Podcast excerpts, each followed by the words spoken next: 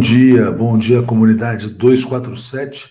Quarta-feira, 18 de maio, 7 horas da manhã. Saudando a todos vocês e saudando ao casal do ano. Lula e Rosângela Silva se casam nesta noite na cidade de São Paulo. Muitas felicidades ao casal. Acho que falo em nome aqui de todo mundo que nos assiste, de toda a nossa comunidade. A gente que viveu de perto né, todos os sofrimentos do ex-presidente Lula, todas as suas vitórias nos últimos anos então, que ele possa celebrar bastante no dia de hoje. Gilberto Geraldi, ele e a Rosângela, evidentemente, né? Gilberto Geraldi, uh, bom dia, comunidade. Parabéns ao casal Janja e Lula. Thelma Guelpa, faltam 228 dias para a vitória. Felicidades ao casal do ano, né? Carlos Baião também dando parabéns aqui ao casal. Henrique Queiroz.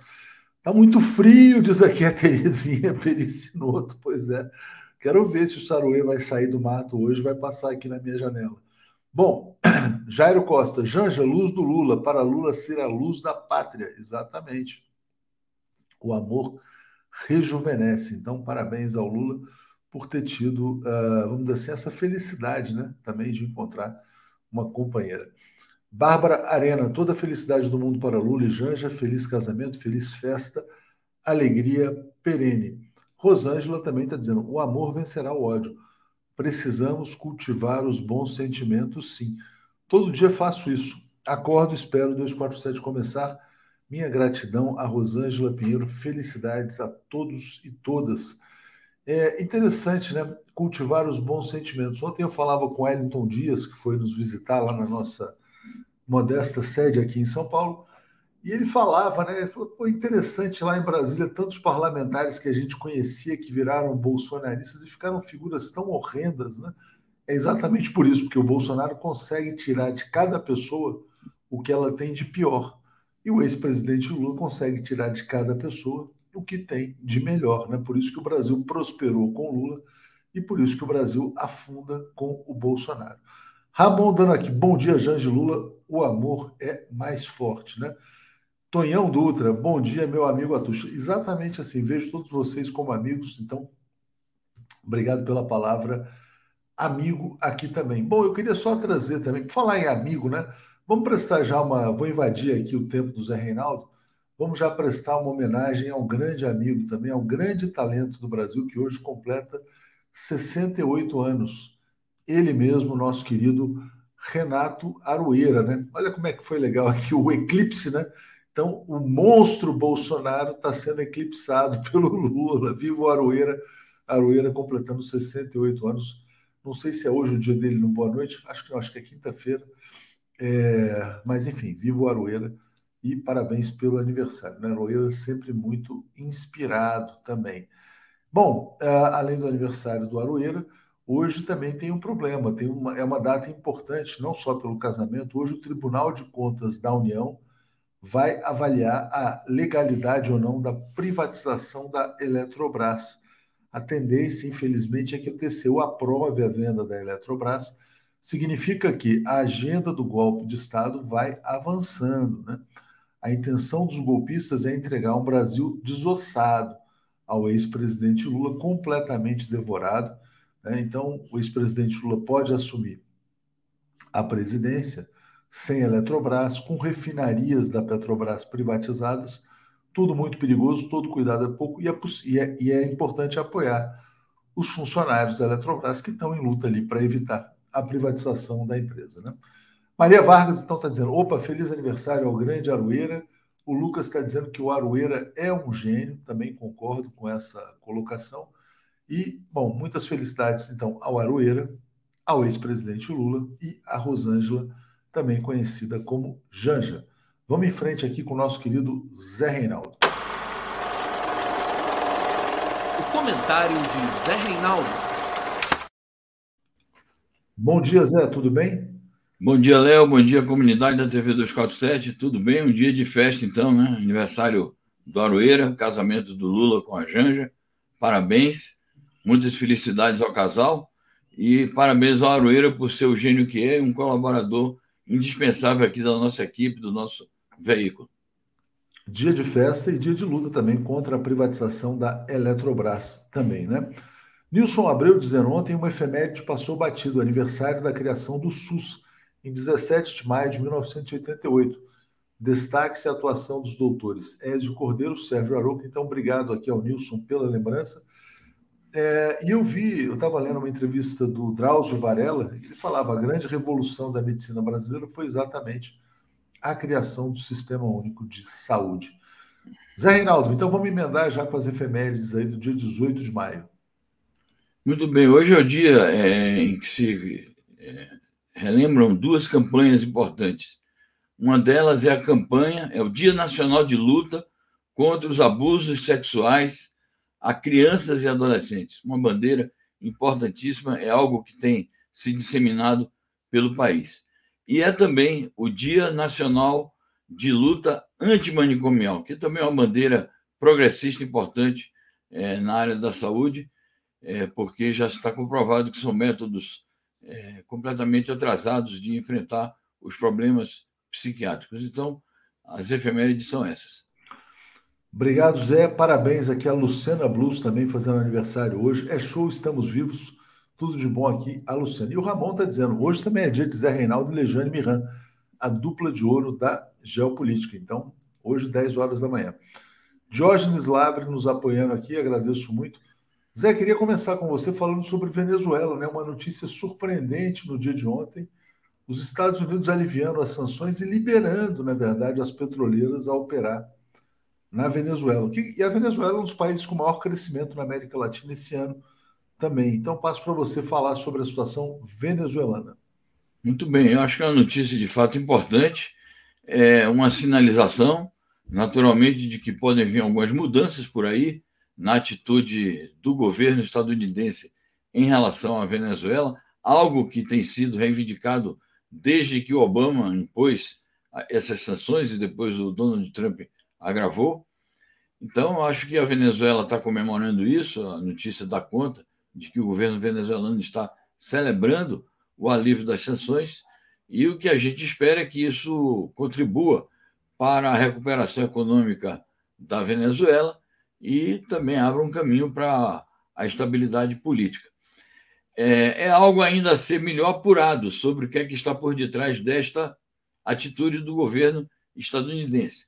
A notícia dá algumas pistas, porque a notícia é centrada, além da celebração que o governo venezuelano faz, é centrada também é, na luta da oposição, na reivindicação da oposição, de que se retomem imediatamente os diálogos no México entre ela própria, a oposição, e o governo venezuelano.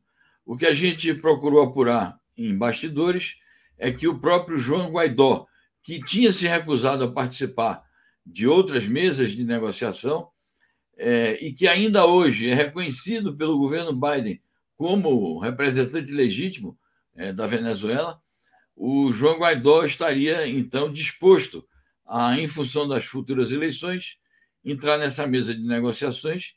E isso explica porque, na própria notícia em que os Estados Unidos anunciam um alívio de, de, dessa parte das sanções, ele eleva o tom, dizendo que exige isso, aquilo, aquilo outro da Venezuela. E essas exigências são exatamente voltadas para essa questão do relacionamento com a oposição.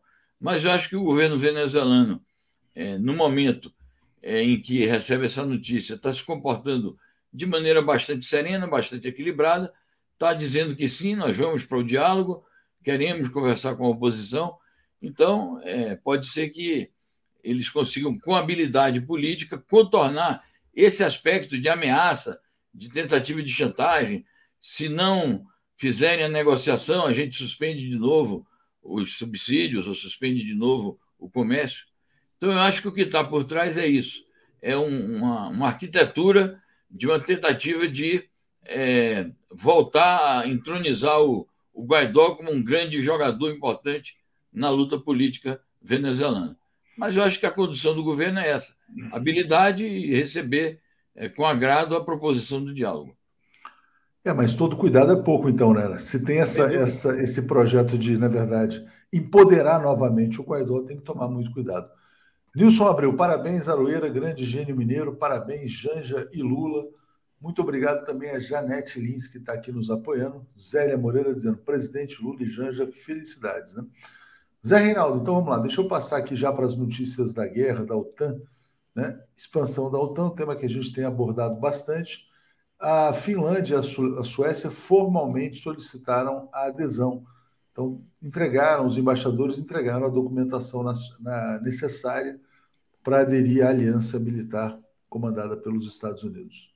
É isso, a novidade é essa, que eles foram pessoalmente à sede da OTAN em Bruxelas, se reuniram com o secretário-geral, o James Stoltenberg, entregaram a documentação, firmaram lá um pacto, ouviram certamente as opiniões do Stoltenberg quanto à é, aceitação, então nós não temos dúvida de que eles vão levar adiante esse processo, vão fazer todo tipo de pressão em cima de todos os membros da OTAN para que aceitem isso. É possível que a coisa já vá em, à pauta da reunião de cúpula agora em, em junho, porque isso está realmente ficou claro que isso corresponde a uma estratégia de completar a expansão da OTAN para o, o toda, toda a região próxima à Rússia e não nos enganemos, eles vão retomar logo logo a questão de exigir que a Ucrânia também seja parte da OTAN, vão para cima da Geórgia. Não nos iludamos, estamos vivendo um momento muito perigoso de generalização desse conflito, que na verdade não é a guerra da Rússia contra a Ucrânia, é a guerra da OTAN e dos Estados Unidos contra a Rússia. Acho que é assim que, inclusive, deve ser caracterizado este conflito. É, Elia Argolo pergunta, Zé, o que ganham Suécia e Finlândia com essa movimentação? Eu acho que não ganham nada, vão trazer instabilidade para os seus países. Esses países, como países neutros, têm estabilidade política, claro que não é ligado só a isso, está ligado a toda a questão do bem-estar deles e, e a situação interna também, mas eu acho que vai trazer insegurança. Então, eles não têm nada a ganhar. O problema é que é, determinados governos têm certas orientações políticas e ideológicas, afinidades é, geopolíticas internacionais nos seus relacionamentos que os leva. Os países como países neutros Está fazendo um eco aí. É engraçado, acho que você deve estar com, a, com uma transmissão ligada aí no teu computador. Não estou, não estou. Mas eu acho que vai trazer insegurança. Então, aqui não está ligado. Não tem nada ligado aqui, é estranho. É estranho, não sei de onde está vindo, porque aqui não tem nada, nada, nada ligado. Mas, enfim. Quer que eu saia e volte? Parou. É, não, tem agora parou. Acho que tinha uma. Deve, você devia estar com o programa ligado ou no celular ou em alguma, alguma aba do computador, não sei. Bom. Bom, então, não sei de onde estava vindo esse som também, mas não, não, não é isso que vai me incomodar. Bom, tá então, concluindo, concluindo o pensamento, eu acho que eles não têm nada a ganhar, mas alegam é, é bom a gente registrar, né? eles alegam como posição política, como justificativa perante as suas populações, que é, dentro da OTAN eles se sentiriam mais seguros em face das ameaças da Rússia. Ora, a Rússia nunca fez, nos tempos recentes, ameaça, qualquer ameaça. A Suécia ou a Finlândia. As guerras que teve com esses países, a Rússia, ficaram para trás. E exatamente a neutralidade da, da Finlândia, principalmente, é posterior a um conflito que teve com a Rússia. Então não tem nada a ver a justificativa deles. Vamos aguardar como é que isso vai, vai se acomodar no ambiente interno e externamente também vamos ver em que nível a decisão será tomada, é, porque isso não é isento de conflitos, a gente vai ver já a questão da Turquia. Então eu respondo assim: acho que eles não têm nada a ganhar efetivamente.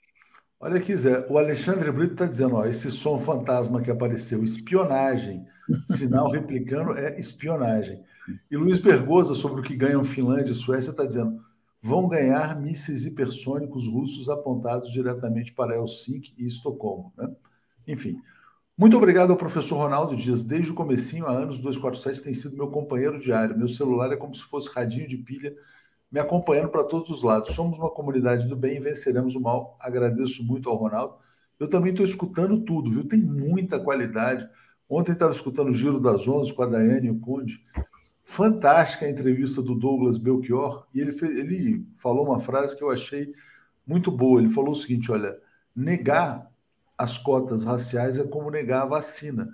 Por quê? Porque, na verdade, é negacionismo científico, porque a ciência já comprova que as cotas deram certo, né? Achei muito legal isso que falou o Douglas lá. É, bom, então obrigado aqui. Vamos em frente. Marcos está dizendo que são forças ocultas. Ainda no tema da OTAN, Zé, é, deixa eu passar para a reação da Turquia, né? Então a Turquia está pedindo remoção das sanções para aceitar Finlândia e Suécia. Fala, tudo bem, Finlândia e Suécia podem entrar desde que seja num mundo sem hostilidades. Acho que é um pouco por aí, mas diga lá, Zé. É, ontem nós comentávamos aqui a posição inicial da Turquia, que era de não admitir a, a admissão da Finlândia e da Suécia por conta do suposto apoio que esses países dão ao que a Turquia chama os terroristas é, que lutam pela libertação é, dos curdos, que é uma etnia importante na Turquia, mas não só. Eles, o governo turco considera o PKK, que é o Partido dos Trabalhadores do Kurdistão, como uma organização terrorista. Posição controversa, da qual, inclusive, eu anunciei aqui que discordo. Agora vem essa novidade, revelada pela Bloomberg, que há uma lista de exigências da Turquia que não tem nada a ver com essa alegação. São exigências ligadas a uma reivindicação da Turquia de levantamento de sanções por conta do fato da, da Turquia ter adquirido equipamentos é, lançadores, é, baterias antiaéreas, antimísseis, da Rússia. E ela, como país membro da OTAN, não poderia, segundo os regulamentos da OTAN, adquirir esses equipamentos da Rússia. Isso foi motivo de, de muito noticiário nosso e comentário nosso aqui há um ano, dois anos e mais. Foi um assunto que é, frequentou o nosso cotidiano. Então, a Turquia, sancionada por conta disso, está é, exigindo o levantamento dessas sanções. E também está exigindo o direito de adquirir determinados caças, determinados tipos de aviões, que também ela não tem podido adquirir por conta de discriminações que sofreu em relação a, a esse fato que nós acabamos de descrever. Eu acho, francamente, que se o problema se coloca é, nesse plano, eles vão resolver o assunto.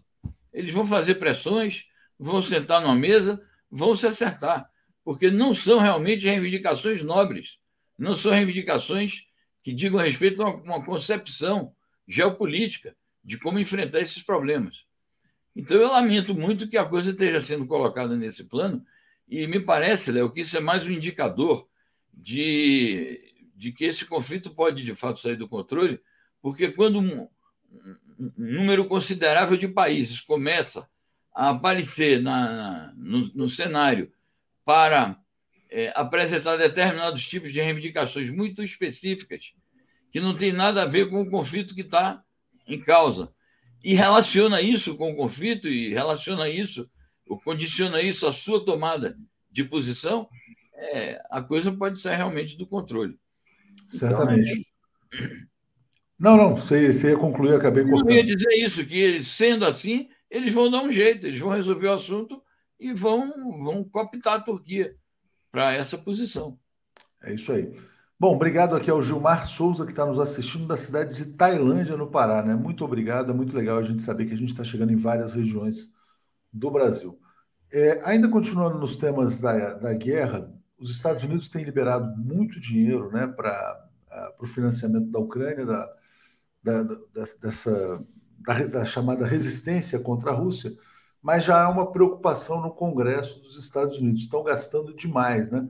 A Ucrânia se tornou a maior receptora mundial de ajuda militar norte-americana, ultrapassou Israel e Egito, segundo informa o jornal Washington Post. O Egito teve lá uma primavera árabe também tempos atrás e hoje tem um governo totalmente militarizado. Mas é, peço para você comentar essa notícia. É isso, são, são manifestações ainda minoritárias, porque não podemos fugir do fato de que essas ajudas é, militares e esse, essa atribuição de verbas bilionárias dos Estados Unidos foram aprovadas pelo Congresso.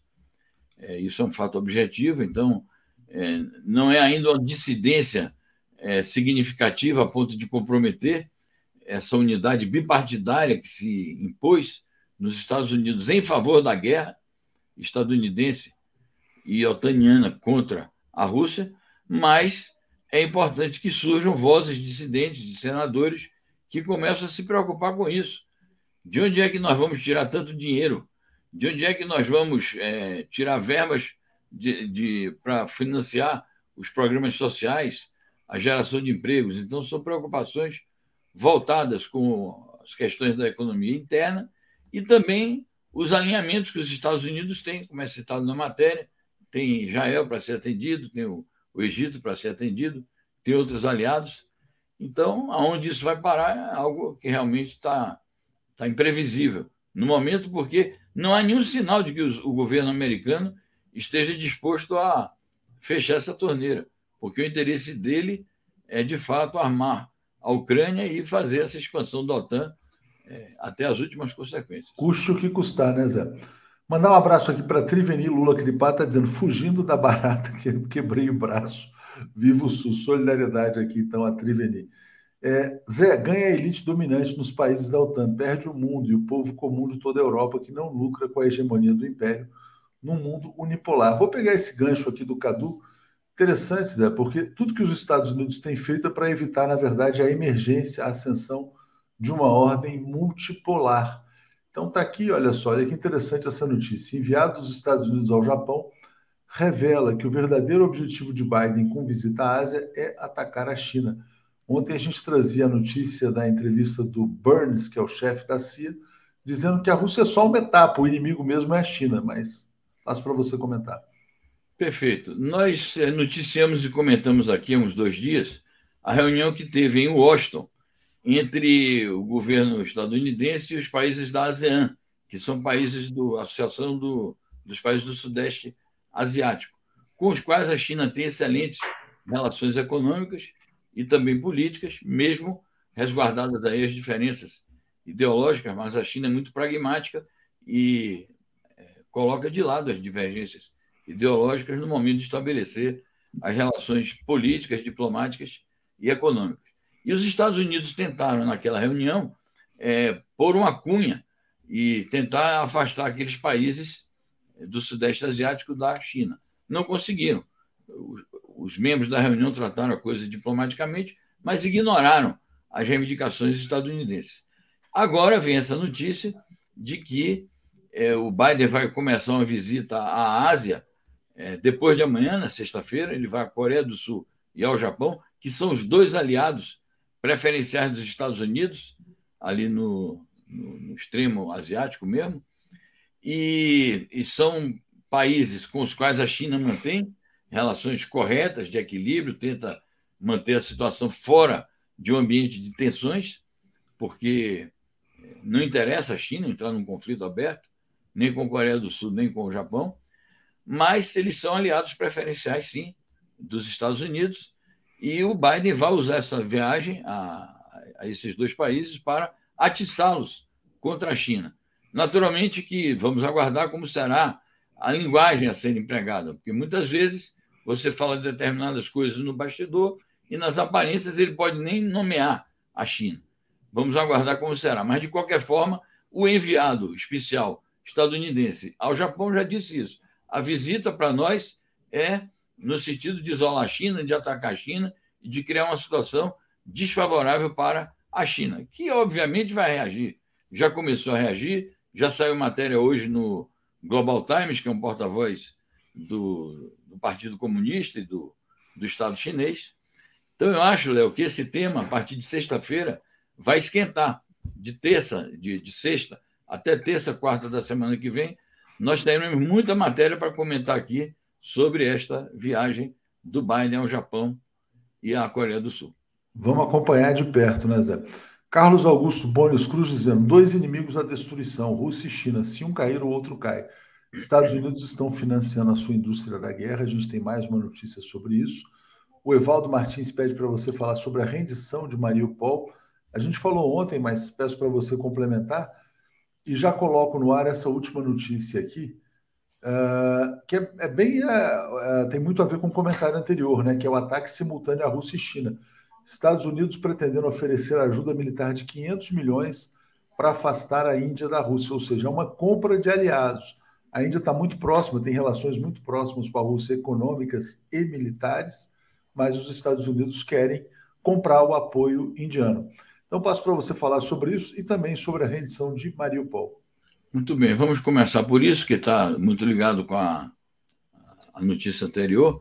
Mostra isso, que o governo democrata, é bom a gente frisar, o governo do Partido Democrata, que supostamente se orientaria pelo multilateralismo, se orientaria pela diplomacia, não. Ele se orienta principalmente pela militarização. E parece que o governo Biden optou por um militarismo desenfreado, haja vista essas ajudas militares todas que nós temos registrado. E, de fato, a, a Índia é um cliente importante de armamentos é, da Rússia, para além de todas as relações geopolíticas, históricas que há entre os dois países, que vêm da época da União Soviética. A, a União Soviética e depois a Rússia sempre procuraram manter uma relação equilibrada com a Índia, devido a, ao, a, ao, espaço que a Índia ocupa, ali na, na, Ásia Central. Então, os Estados Unidos estão, de fato, é, querendo envolver a, a Índia em suas aventuras. E tudo isso se volta também, naturalmente, contra a China. Mariupol, nós já comentamos ontem aqui, a queda de Azovstal. Com a queda de Azovstal, até agora é a vitória mais marcante da Rússia nesse conflito com a Ucrânia, porque ela assume o controle completo sobre a cidade de Mariupol, abre caminho para o controle total daquela região toda, leste e sudeste da Ucrânia, e, na minha opinião, contrariamente ao que, ao que diz a mídia, ao que diz as potências ocidentais, abre caminho para uma vitória plena da Rússia no conflito, embora a militarização que vem sendo feita a partir das ajudas militares dos Estados Unidos leve esse conflito para é, uma escalada e para que ele se estenda no tempo. É o assunto principal, o assunto central do programa de hoje. É, o Mundo Como Ele É, que eu faço com o nosso colega Legênio Miranda. Então, a gente vai destrinchar mais esse assunto. Mas o comentário inicial que eu faço é reafirmando aquilo que nós dissemos ontem, que é isto. Está sem som? Obrigado, Zé. Desculpa. Olha que interessante esse comentário do Mark, uh, explicando um pouco essa questão da submissão da Suécia à OTAN. Está dizendo o seguinte: olha, o Gripen usa aviônicos americanos. Os Estados Unidos só precisam dizer que não podem mais usar e os aviões não levantam mais voo. Né? Então também tem a dependência tecnológica aí, talvez por trás de tudo isso. Tem outra coisa interessante, é, não sei se você lembra, quando estava tendo a discussão do 5G, uh, e o embaixador anterior dos Estados Unidos no Brasil, que era muito próximo aí à família Bolsonaro, tal, fazendo muita campanha, campanha aberta contra a Huawei, ele sinalizava o seguinte, que os Estados Unidos apoiavam países parceiros. Ele colocava, por exemplo, Ericsson e Nokia, Ericsson da Suécia, Nokia da Finlândia, como países que poderiam prover o 5G ao Brasil. Então a relação de dependência é muito forte, né? É isso. Então aparecem também esses condicionamentos de ordem é, comercial, de ordem econômica, tecnológica. Isso certamente que está também é, envolvido nesse problema todo aí da, da adesão da OTAN. Última pergunta aqui do Cadu. A Índia precisa da Rússia por causa do Paquistão? Eu acho que também. O Paquistão sempre é uma questão nodal na, na, na posição política da Índia, por conta da rivalidade de ambos serem países nuclearizados. Mas a relação da Índia com a Rússia é, tem um, um, um, envolvimento mais geral, é a posição geográfica, geopolítica da Índia. É, são as relações também que já, já foram de hostilidade e de equilíbrio com a China. É toda uma situação geopolítica que envolve aquela área ali da, da Ásia Central, leva em conta também a questão do Afeganistão.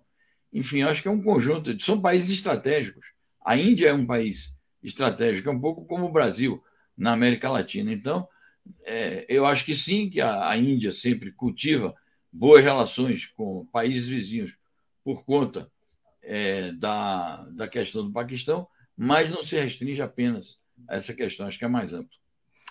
Obrigado, Zé. Obrigado, Cadu, também. Vamos seguir aqui com nossos amigos Paulo e Alex. Valeu. Ok, até daqui a pouco. Como ele é. Ô, oh, desculpa, Não, tá Zé, bom. acabei botando a vinheta antes. Até daqui a pouco no Mundo Era só para é, dizer até daqui a pouco, às 10 horas, com o Mundo Como Ele é. Um abraço a todos. Estarei te assistindo. Obrigado, Zé. Valeu. Também, também. Alex Sonic e Paulo Moreira Leite. Vamos ver quem está mais preparado para o frio aqui. Paulo Moreira Leite com seu cachecol e Alex com seu chapéu e seu casaco. Como é que chama esse casaco? É bonito, hein, Alex? Não, paletó. Não, é mais que um paletó. Um Chama-se paletó. não, tem, não tem outro nome. É Bom dia, Paulo. Tudo bem? Tudo bem, tudo bem. Deixa eu só, só exaltar duas figuras né, que ontem fizeram um trabalho fantástico o padre Júlio Lancelotti, que tem feito aí campanha de arrecadação de agasalhos, cobertores, enfim. E o Eduardo Moreira, do ICL, eles lançaram uma campanha de arrecadação, arrecadaram em 24 horas 168 mil reais para as pessoas em situação de vulnerabilidade, né? Muita gente passando frio em São Paulo e em outras cidades. O trabalho do padre Júlio Lancelotti realmente é uma coisa fantástica. E o Eduardo Moreira brilhou também nessa arrecadação. Paulo Moreira Leite, tudo bem com você? Tudo em paz? Tudo em paz, opa! Alex, tudo bem, né? Tudo bem também. Então, vou começar já trazendo aqui uma pesquisa. Tem pesquisa nova, agora é pesquisa da Bahia, também da Quest. E ali vai ter trabalho, viu? Olha só. Cinco, faltam cinco meses para a eleição. Vou, vou, ler aqui os tweets do nosso querido Felipe Nunes, diretor da Quest. Né? A CM Neto desponta como campeão de votos nas disputas estaduais. 67% da preferência do eleitorado contra 6% do Jerônimo, que é o candidato da Bahia, do PT na Bahia, né? Então, cenário 1, 67 a 6, com 5 do João Roma. Cenário 2, 78, 2 do Roma. Olha o que ele fala aqui, ó. A CM Neto consegue a pureza de ter 70% dos votos entre os eleitores de Lula, 69% entre os eleitores de Bolsonaro. Também é um que não está dizendo Quer dizer, hoje ele está tratando só da Bahia, não fala nem de Lula nem de Bolsonaro. Né? Então está aqui. Uh, agora, ele também fala assim: olha, a vantagem expressiva de ACM está longe de apontar para uma vitória fácil antecipada. Para 52%, a escolha não é definitiva. Uh, entre os eleitores de ACM, metade né, podem mudar o voto. Além disso, o desconhecimento do candidato lulista é expressivo. 74 não sabem quem ele é. Jerônimo, vamos chamá-lo aqui. Apareça aqui na TV 247 o mais, o mais rápido possível. Aparece, Jerônimo! Jerônimo, vem aqui, então. Jerônimo, vem aqui. E aqui, olha só, outro indicador de que a eleição não está resolvida é a preferência do eleitor baiano pela vitória de um candidato mais ligado a Lula, 53%. É, quem ainda pode é, produzir um efeito eleitoral no Estado é Lula, o principal eleitor da Bahia. E aí, Lula tem 45 na pesquisa espontânea contra 13 do Bolsonaro. No estimulado, olha que interessante. Lula tem 63% contra 17% de Bolsonaro, 5% de Ciro, 2% de Dória.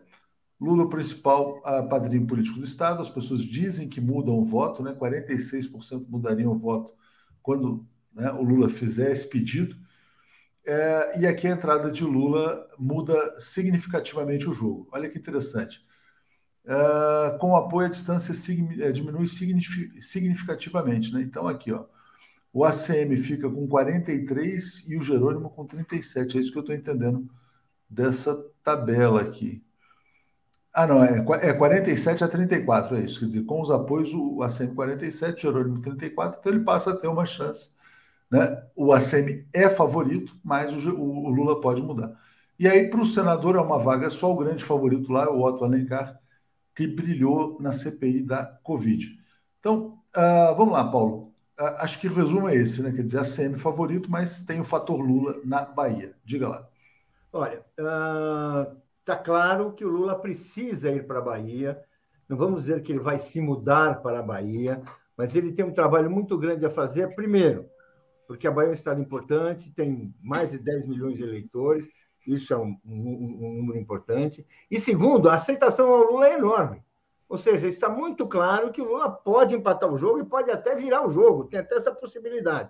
Não é fácil. O ACM tem um sobrenome que na Bahia é um sobrenome que nós sabemos todo que é importante, mas a, essa, a presença do Lula, a história do Lula com a Bahia, a identidade do Lula com o Nordeste e com a Bahia em particular, é um elemento, é um dado muito importante o Otto Alencar, que é o candidato ao Senado favorito, é um aliado do Partido dos Trabalhadores, ou seja, existe assim uma, uh, foi, uh, participou de uma CPI que foi uh, em, em, parceria, em, parceria, junto da, da, CPI da, da Covid, junto, teve intervenções importantes, em, em, em conexão com a bancada do PT, ou seja, é um, é um ponto importante, é um elemento importante, é aquela coisa, monta acampamento para virar esse jogo. Alex Onick, você, como é que você avalia esse quadro? Você acha que tem chance de virar ainda? Nenhuma. Desculpe, mas eh, nunca houve um caso como esse, sabe? 67 a 6 e virar o jogo. Não, não dá para jogar nas costas do Lula esse milagre. É, o, o, o, Lula, o, Lula, o Lula é bom, mas também não é santo, né, Alex? Não, não isso aí é, sabe? Desculpe, pode estatístico falar, mas é o peso do nome, né? Infelizmente, as pessoas votam no nome. Lula pode ajudar, agora não dá para dizer, olha, Lula vai lá e resolve, aí vai ser o super Lula. Olha, tem um problema na Bahia, vai super Lula, problema em Pernambuco, e Pernambuco, então, vai, vai super Lula também Pernambuco, acho que, não, acho que aí realmente, é, né, 67 a 6, né, é... Mas tem projeções que indicam que ele pode virar, né? Paulo, é, tudo bem, olha, você você não, acha que é isso? Eu nunca vi um exemplo. Não, mas Alex, Paulo, sem briga, por favor, é só um comentário. Não, eu não, eu não estou brigando nada. Eu só estou dizendo que nunca aconteceu uma virada de 67 a 6. Né? Nunca, eu só estou dizendo isso, nunca aconteceu. Eu, eu acho que é um milagre acontecer. Eu acho que não pode jogar nas costas do Lula todos os milagres do Brasil. Tem que ver. Claro que o, o Bahia é importante, é o quarto. Ó, eu, vou, eu vou ler comentários é, Bahia, de, né? de, eleitores da Bahia. Rosângela Ornelas dizendo: a Bahia quer voltar ao carlismo totalmente. Estamos sofrendo horrores com essa turma na prefeitura. Os jovens da Bahia não conhecem sua história, infelizmente. E Ed Coutos, aqui na Bahia, a burrice e a arrogância do Wagner, está criticando Jacques Wagner, que entrega a vaga de governador de mãos beijadas. Que o candidato seria o Wagner, que não quis disputar, e aí criou essa situação. O Otto Alencar é quase ninguém fora de Salvador. Ah, ah não, tá aqui, ó. Ah, o Otto Alencar, ah, o Otto Alencar também, que poderia talvez ter sido candidato ao governo, né? Ele está dizendo que quase ninguém fora de Salvador conhece esse é. Jerônimo, né? Pois é. é então tem, eu...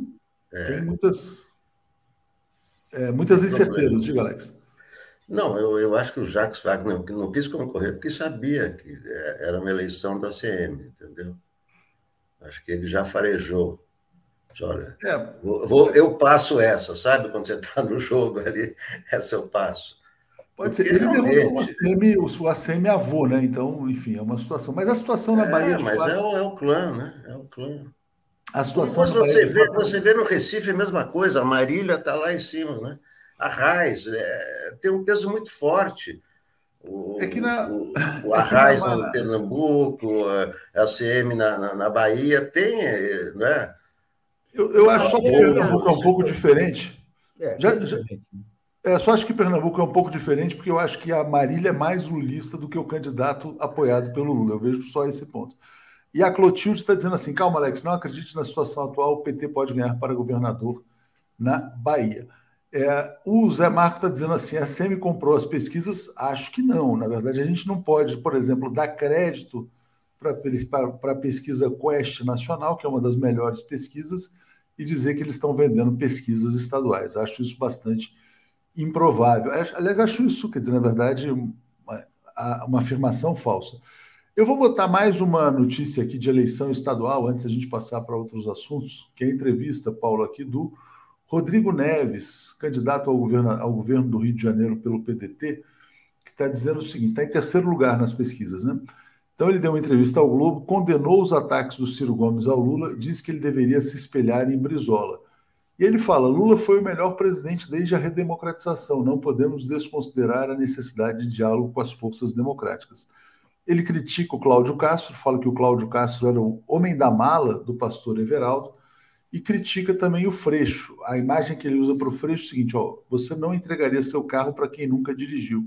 Está dizendo que o Freixo nunca teve um carro no Poder Executivo. Então, ele vai usar esse discurso da experiência. Mas o Ciro realmente parece que está sendo uma bola de ferro, ele está tentando se desvencilhar. Então, passo para você falar também sobre essas colocações lá do Rio de Janeiro.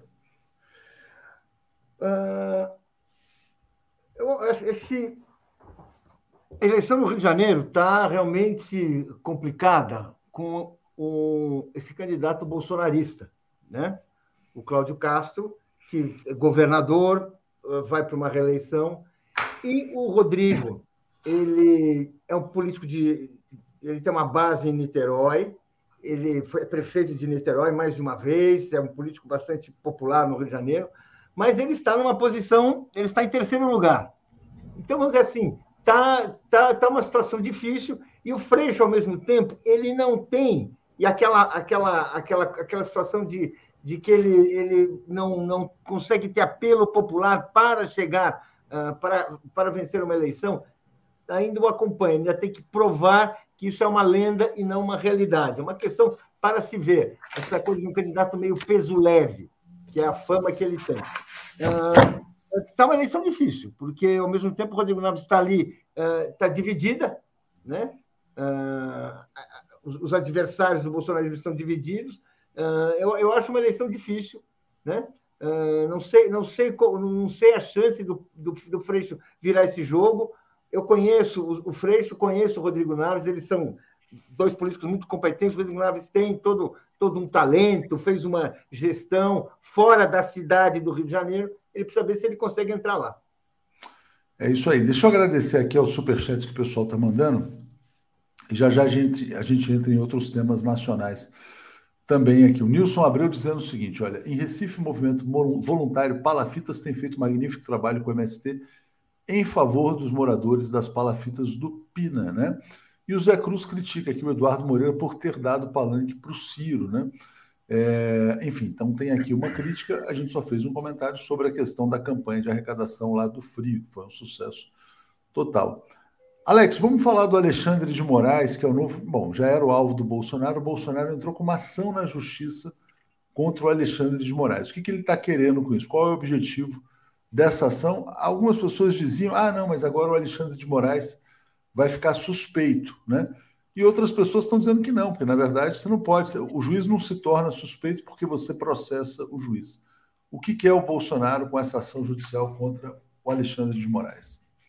Primeiro, ele está entrando com, com ação do STF, né? Quer dizer, a chance dessa, dessa ação ter alguma se, se alguém abusa, é o Bolsonaro. É, é, é, é um, claro que é uma jogada política, né? É, todo mundo sabe quem é que abusa, né? Quem abusa é o Bolsonaro. Todo dia ele abusa da nossa paciência, abusa da Constituição, abusa da democracia, abusa das ameaças, abusa. Ele, ele, ele corrói, ele, ele, ele, ele é, é, é vários é, vários artigos ali da, da Lei 1079, ele é, viola todos os dias, né? Então está claro que abusa, né? Isso é, uma, é, é risível, né? Você imagina, ele vai entrar no STF, cujo placar contra ele é, é 9 a 2, né? Uma ação para processar o, aquele que está com as ações né, de fake news, de, de ataques à democracia, que é o Alexandre de Moraes. Quer dizer, é o, é, é, ele dá uma é, ditador, né? Olha, eu que mando aqui, ó, STF, ó, processa esse cara aí que eu não gosto desse ministro, é mais uma truculência dele, né? Uma truculência jurídica que não vai ter que não vai ter nenhum progresso, né? Dentro do STF, né? O STF tem ter eu é, eu continuo dizendo, o STF não está mais dividido entre garantistas e punitivista, dividido entre é, a favor da democracia e contra a democracia. Né? A favor da democracia são os que são contra o Bolsonaro, isso é, isso é evidente, então são os nove. Então, é, o, o, placar do, do Bolsonaro no STF é 9 a 2 contra ele. Paulo, e a sua opinião sobre essa questão também do, do processo? Uh, o Alex falou assim de truculência jurídica, pelo menos é um processo, né? Quer dizer, não é nada assim também, é, mas não é um tanque, né? Não é o cabo e o soldado. Mas qual que é a sua avaliação? Mas o que, que é? Não é uma, uma questão jurídica. O Bolsonaro quer ir para cima do Alexandre de Moraes e arrumar um jeito. O que, que ele quer fazer? É ir para cima daquele que vai ser o juiz que vai presidir a eleição presidencial. Ou seja, ele já quer colocar o Alexandre de Moraes na mira. Como? Com o processo. O processo onde ele, onde, onde ele, ele, ele, ele vai acusar, vai tentar apresentar elementos contra o, o, o Alexandre Moraes. Claro que o, o, esses elementos não, não vão assim ser acolhidos pela maioria do Supremo, mas é evidente que o que ele quer é o quê? É criar um ambiente de desconfiança, incerteza. É isso que ele está fazendo, é esse o jogo dele. Não vamos achar que. Para que, que serve o Bolsonaro que é justiça? Não, ele não quer justiça. O que é justiça? Estamos nós aqui, cidadãos. Bolsonaro quer destruir a justiça. Portanto, quer ir para cima do juiz que vai julgar a campanha presidencial, gente. É, é, é, cena de campanha, é isso que ele quer. Não quer nada mais, ele quer audiência. Ele quer ir, na televisão e acusar, e, acusar Alexandre de Moraes. Ele quer ir na rua e acusar Alexandre de Moraes. Quer mobilizar os bolsonaristas para ir para a porta do Supremo, é isso que ele quer fazer. É isso que ele quer fazer. E dizer que é uma mentira, que ele é vítima disso. Se apresentar como vítima, que é o discurso com o qual ele está preparando, está preparando um ataque às instituições, caso ele não seja vitorioso. Ele pode desfechar esse ataque, pode não desfechar esse ataque, mas é para isso que ele está trabalhando. É para Alex, uh, você... o Supremo com esses dois aqui, que são, olha aí, ó, muito bom esse Aroeira, né? Eu já reconheço o Aroeira sem precisar ler a assinatura. Não é Aroeira. É que hoje é aniversário do Aroeira, então vou estar mostrando charges aqui do Renato Aroeira. É. Grande chargista, o Alex falou que são nove do lado da democracia e dois com o Bolsonaro, né? Então tá aí, eles retratados pelo Aroeira. A Rosane Dias, Léo, uh, lembre o pessoal de assinar o Fora Aras, a ação do candeeiro que o Chico Whittaker falou, Whittaker falou ontem no Boa Noite 247. Então, quem puder assinar essa petição do Fora Aras, tem o link lá no Boa Noite. Vou ver se eu coloco aqui no Bom Dia também para o pessoal assinar. É, bom, Thaís Neves está dizendo, inclusive, isso aqui, ó. E o Aras, ele sim abusa da autoridade, né? Cristina Vilas Boas, moro na terceira maior cidade da Bahia, não voto em ACM, mas nunca tinha ouvido falar em Jerônimo. O PT está entregando o jogo. Espero que Lula faça um milagre, né? Milagres acontecem, mas é difícil também. Bom, uh, vamos seguir aqui então. Vamos falar um pouco sobre, uh, sobre o Aras. Só é importante, ontem ele deu uma entrevista também. Falou o seguinte: olha, quem vencer vai ser empossado, vai ter, né, não vamos ter nenhuma questão e um golpe no Brasil. E a Folha de São Paulo também publicou um editorial hoje dizendo: olha, o Bolsonaro quer o golpe, promove baderna golpista, mas não tem força para impor o seu golpe de Estado. Então é importante essa colocação também. Falando em golpe, vamos falar do PSDB, né? Porque o PSDB não vai ter candidato à presidência, ao que tudo indica, né? Hoje deve ser abatido o João Dória, a candidatura do João Dória. Então, Alex, passo para você falar sobre, vamos dizer assim, a questão do PSDB. E só um ponto que eu achei interessante: tinha uma entrevista de um deputado, que acho que era do, do PSDB do Centro-Oeste, dizendo: não, aqui a gente quer apoiar o Bolsonaro, a gente não pode ter candidato a presidente. Diga, Alex. Tem, tem também os bolsonaristas, né? É, claro, atraídos pelo Bolsonaro, pelo, pelo Aécio, Não, não é quem trouxe os bolsonaristas para o PSDB, foram esses dois, né? O Aécio, o Aécio e o Dória. E agora, nessa. O que aconteceu é o seguinte: o, o partido murchou, o partido ficou pequeno. O PSDB ficou pequeno. Então, o, o PSDB nunca saiu sozinho numa campanha presidencial, sempre saiu com outro partido, que é o, PFL. Só que na, naquela altura o PSDB era maior que o PFL, então o PSDB ia para a cabeça de chapa e o PFL era vice. A situação agora é, é, é oposta. O, o, MDB é maior que o, que o, que o PSDB. Então, a lógica indica que numa aliança, não é, é quem vai ter é, a cabeça de chapa? O maior partido, que é o MDB. Então, isso aí é, é meio óbvio em política. Agora, isso que o Dória está fazendo é piorar a situação dele e, e, do PSDB. Porque com toda essa confusão, imagina a bancada. A bancada do PSDB vai diminuir, vai virar um partido nanico. Em São Paulo, esse, veja só, o, o Dória tinha. Um, o, o primeiro nas pesquisas era o Alckmin que estava no PSDB, seria o candidato ao governo, com muita chance de ganhar. Aí o Dória troca o Alckmin pelo Rodrigo Garcia, que ninguém conhece, está lá em, com 5%, 6% e tal. Os votos dos tucanos já estão divididos ali entre o Tarcísio de Freitas e o, e o, e o França, né? Então, veja só, o Dória destruiu a candidatura em São Paulo, né? É, é, não tem a, menor possibilidade de, de, de, de, pontuar mais do que ele está pontuando, né? de cada pesquisa ele pontua menos ou, ou igual, quer dizer, não, não sai daquilo.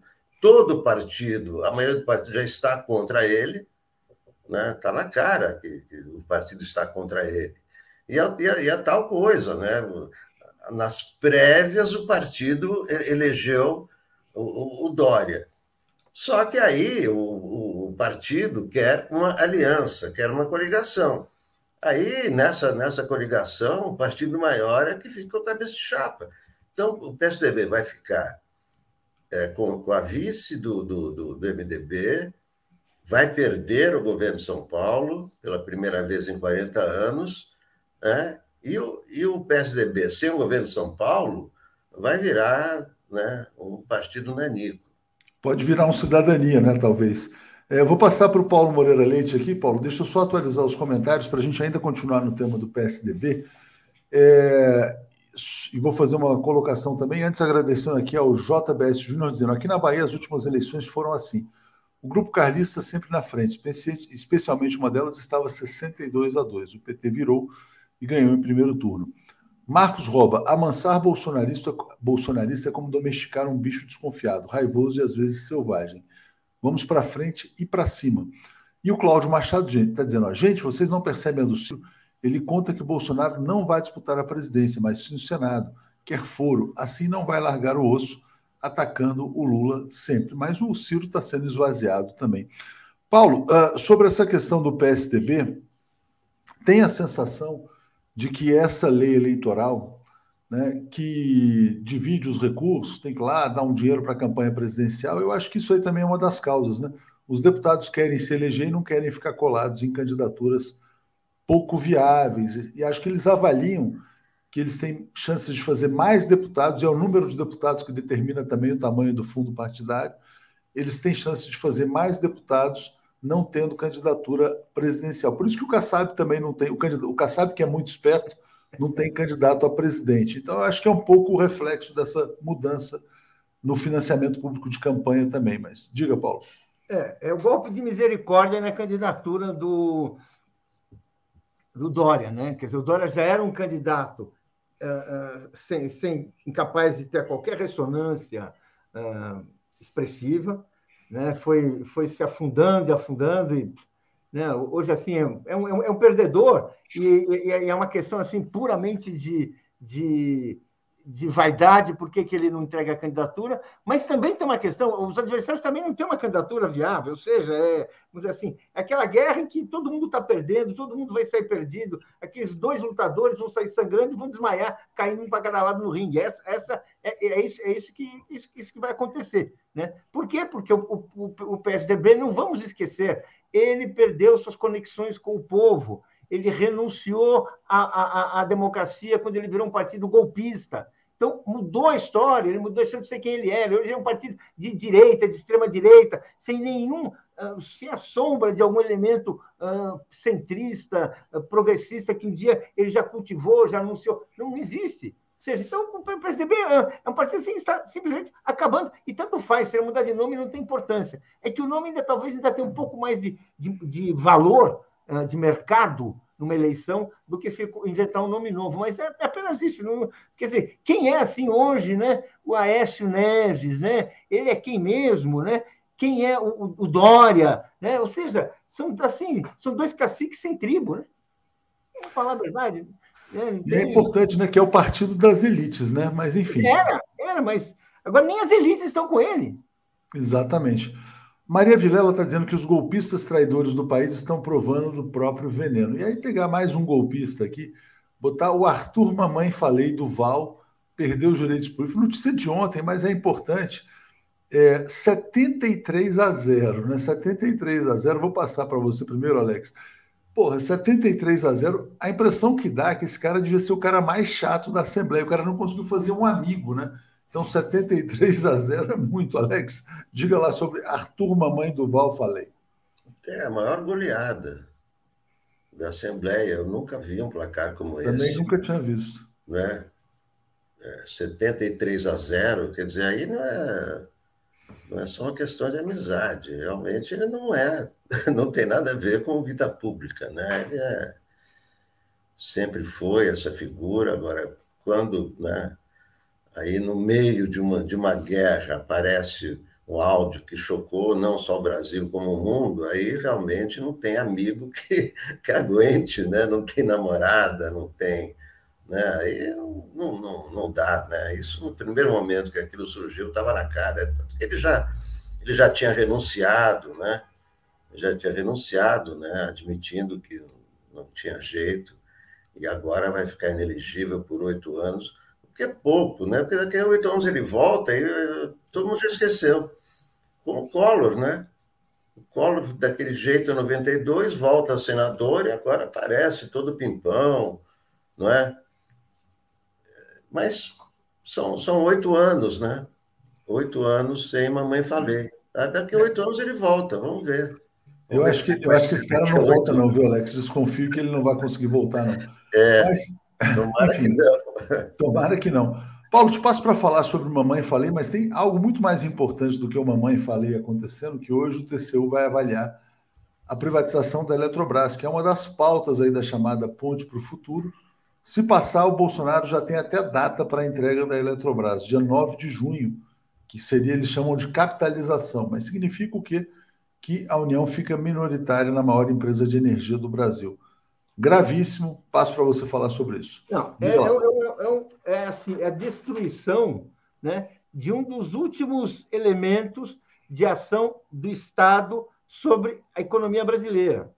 A Petrobras já foi esquartejada, tem uma nova lei de. Uh, uh, tem várias leis que beneficiam né, uh, os investidores privados, mas o Estado, até hoje, o Estado conserva a maioria das ações.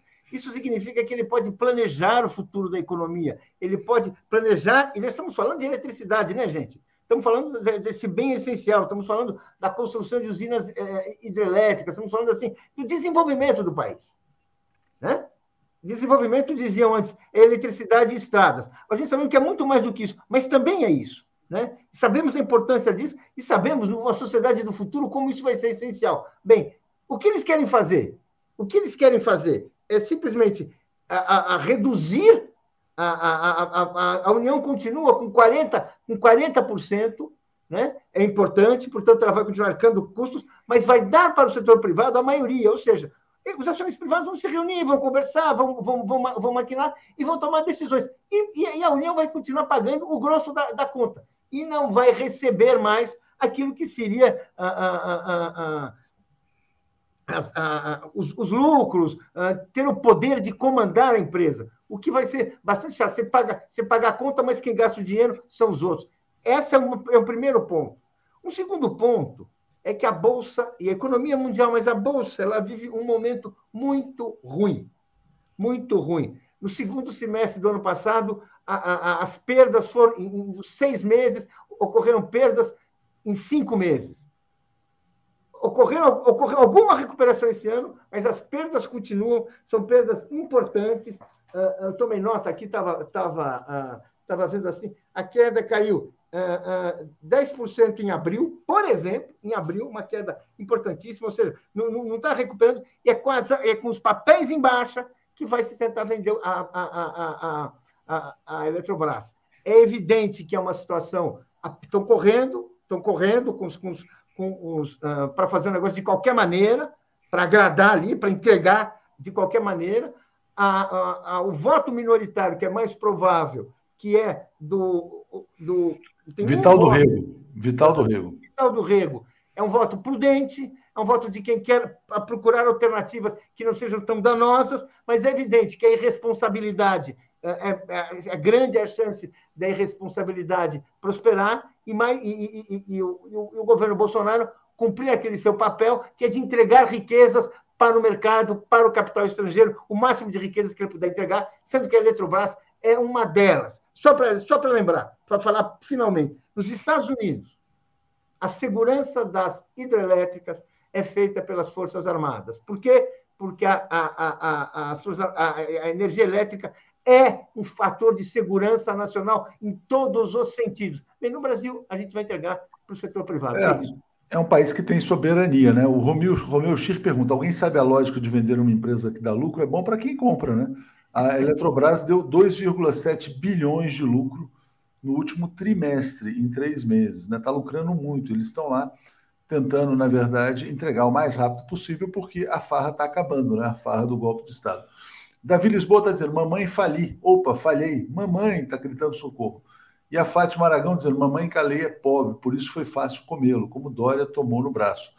Alex, hoje é o dia do casamento do ex-presidente Lula. Hoje, festa para 150 convidados, é, total segurança, precauções, enfim. É, enfim, é um evento importante. Possivelmente é possível né, que Lula e Rosângela subam a rampa em 1 de janeiro de 2023. É, passo para você fazer um comentário sobre esse evento de hoje. Acho que, enfim, que deu os votos gerais aqui de felicidades que a gente vê, mas passo para você para a gente encerrar com o tema do casamento. Não, claro, todos os votos de felicidade para o Lula, para a Rosângela e tudo. Agora, acho que do ponto de vista político, deveria ser uma coisa, não sei, está tendo uma repercussão assim, sabe? É, não, não muito boa para, para o Lula. Eu acho que poderia ser uma coisa discreta e tal, um casamento, né? mas enfim, é, é a escolha dos dois, né? Quem, né? São, é uma escolha íntima e toda a felicidade do mundo para eles, né? É, do, do, ponto de vista eleitoral, político, no, a repercussão é aquilo, ah, olha o luxo, olha não sei o quê, claro que isso tudo é besteira, daqui a pouco se esquece, mas. É, é, essa crítica, por exemplo. Não precisava, é, só isso. Essa crítica que você está fazendo está sendo feita também pelo Gilberto Maringoni no Facebook dele. Não, veja bem, isso aí no meio da campanha talvez não seja bom. Mas passo para você, Paulo, para você comentar a, a, respeito disso também, desse evento de hoje à noite. Olha, uh, embora eu respeito todas essas opiniões, acho que essa é uma discussão, né? Agora, é o, casamento, é o casamento do Lula. Um homem de 76 anos que está se unindo com a mulher que ele encontrou depois da tragédia que ele viveu, da mulher que ele amava, a Marisa, mãe dos seus filhos, avó, tudo isso, e que foi assim uma companheira absolutamente leal. E ele conseguiu encontrar. Então, ele tem uma felicidade ali que eu acho, assim, uh, tem um direito de, de, de ser feliz, vamos falar assim, que, aliás, é, é, palavra que está sempre ligada à vida do Lula, que eu acho que é importante. Então, eu vou dizer assim, eu, eu, eu vou dizer assim, uh, eu espero, claro que ele vai ser patrulhado, seria patrulhado em, em, qualquer circunstância, né? seja pela roupa, seja pelo carro que ele vai chegar, seja pelos convidados, cabe a nós não dar bola para isso, para que isso aí é realmente uma tentativa de, de, de usar uma, um, um, um acontecimento que é privado, né? para tentar prejudicar o maior político brasileiro, para tentar tirar votos do Lula. Né? Temos que colocar a coisa como elas são, certo? É, é, é, o Lula foi fazer um casamento de uma festa feliz, de quem está celebrando uma, uma nova vida, que, olha, parabéns, parabéns para os dois. Isso é bom, isso é uma mensagem boa, sabe? Eu acho tudo, tudo isso importante. Bem, como vai ser esse casamento? Bem, primeiro nós nem sabemos, né? Não sabemos nem onde é, eu pelo menos não sei. Né? Eu sei que o Alex, depois que ele apareceu de gravata, tem gente dizendo que ele vai ao casamento. É, eu, é, já estou saindo. eu já estou a caminho. Não, não, posso revelar detalhes. Mas, olha, é, vamos dizer assim, eu, eu, sabe, é um presidente feliz.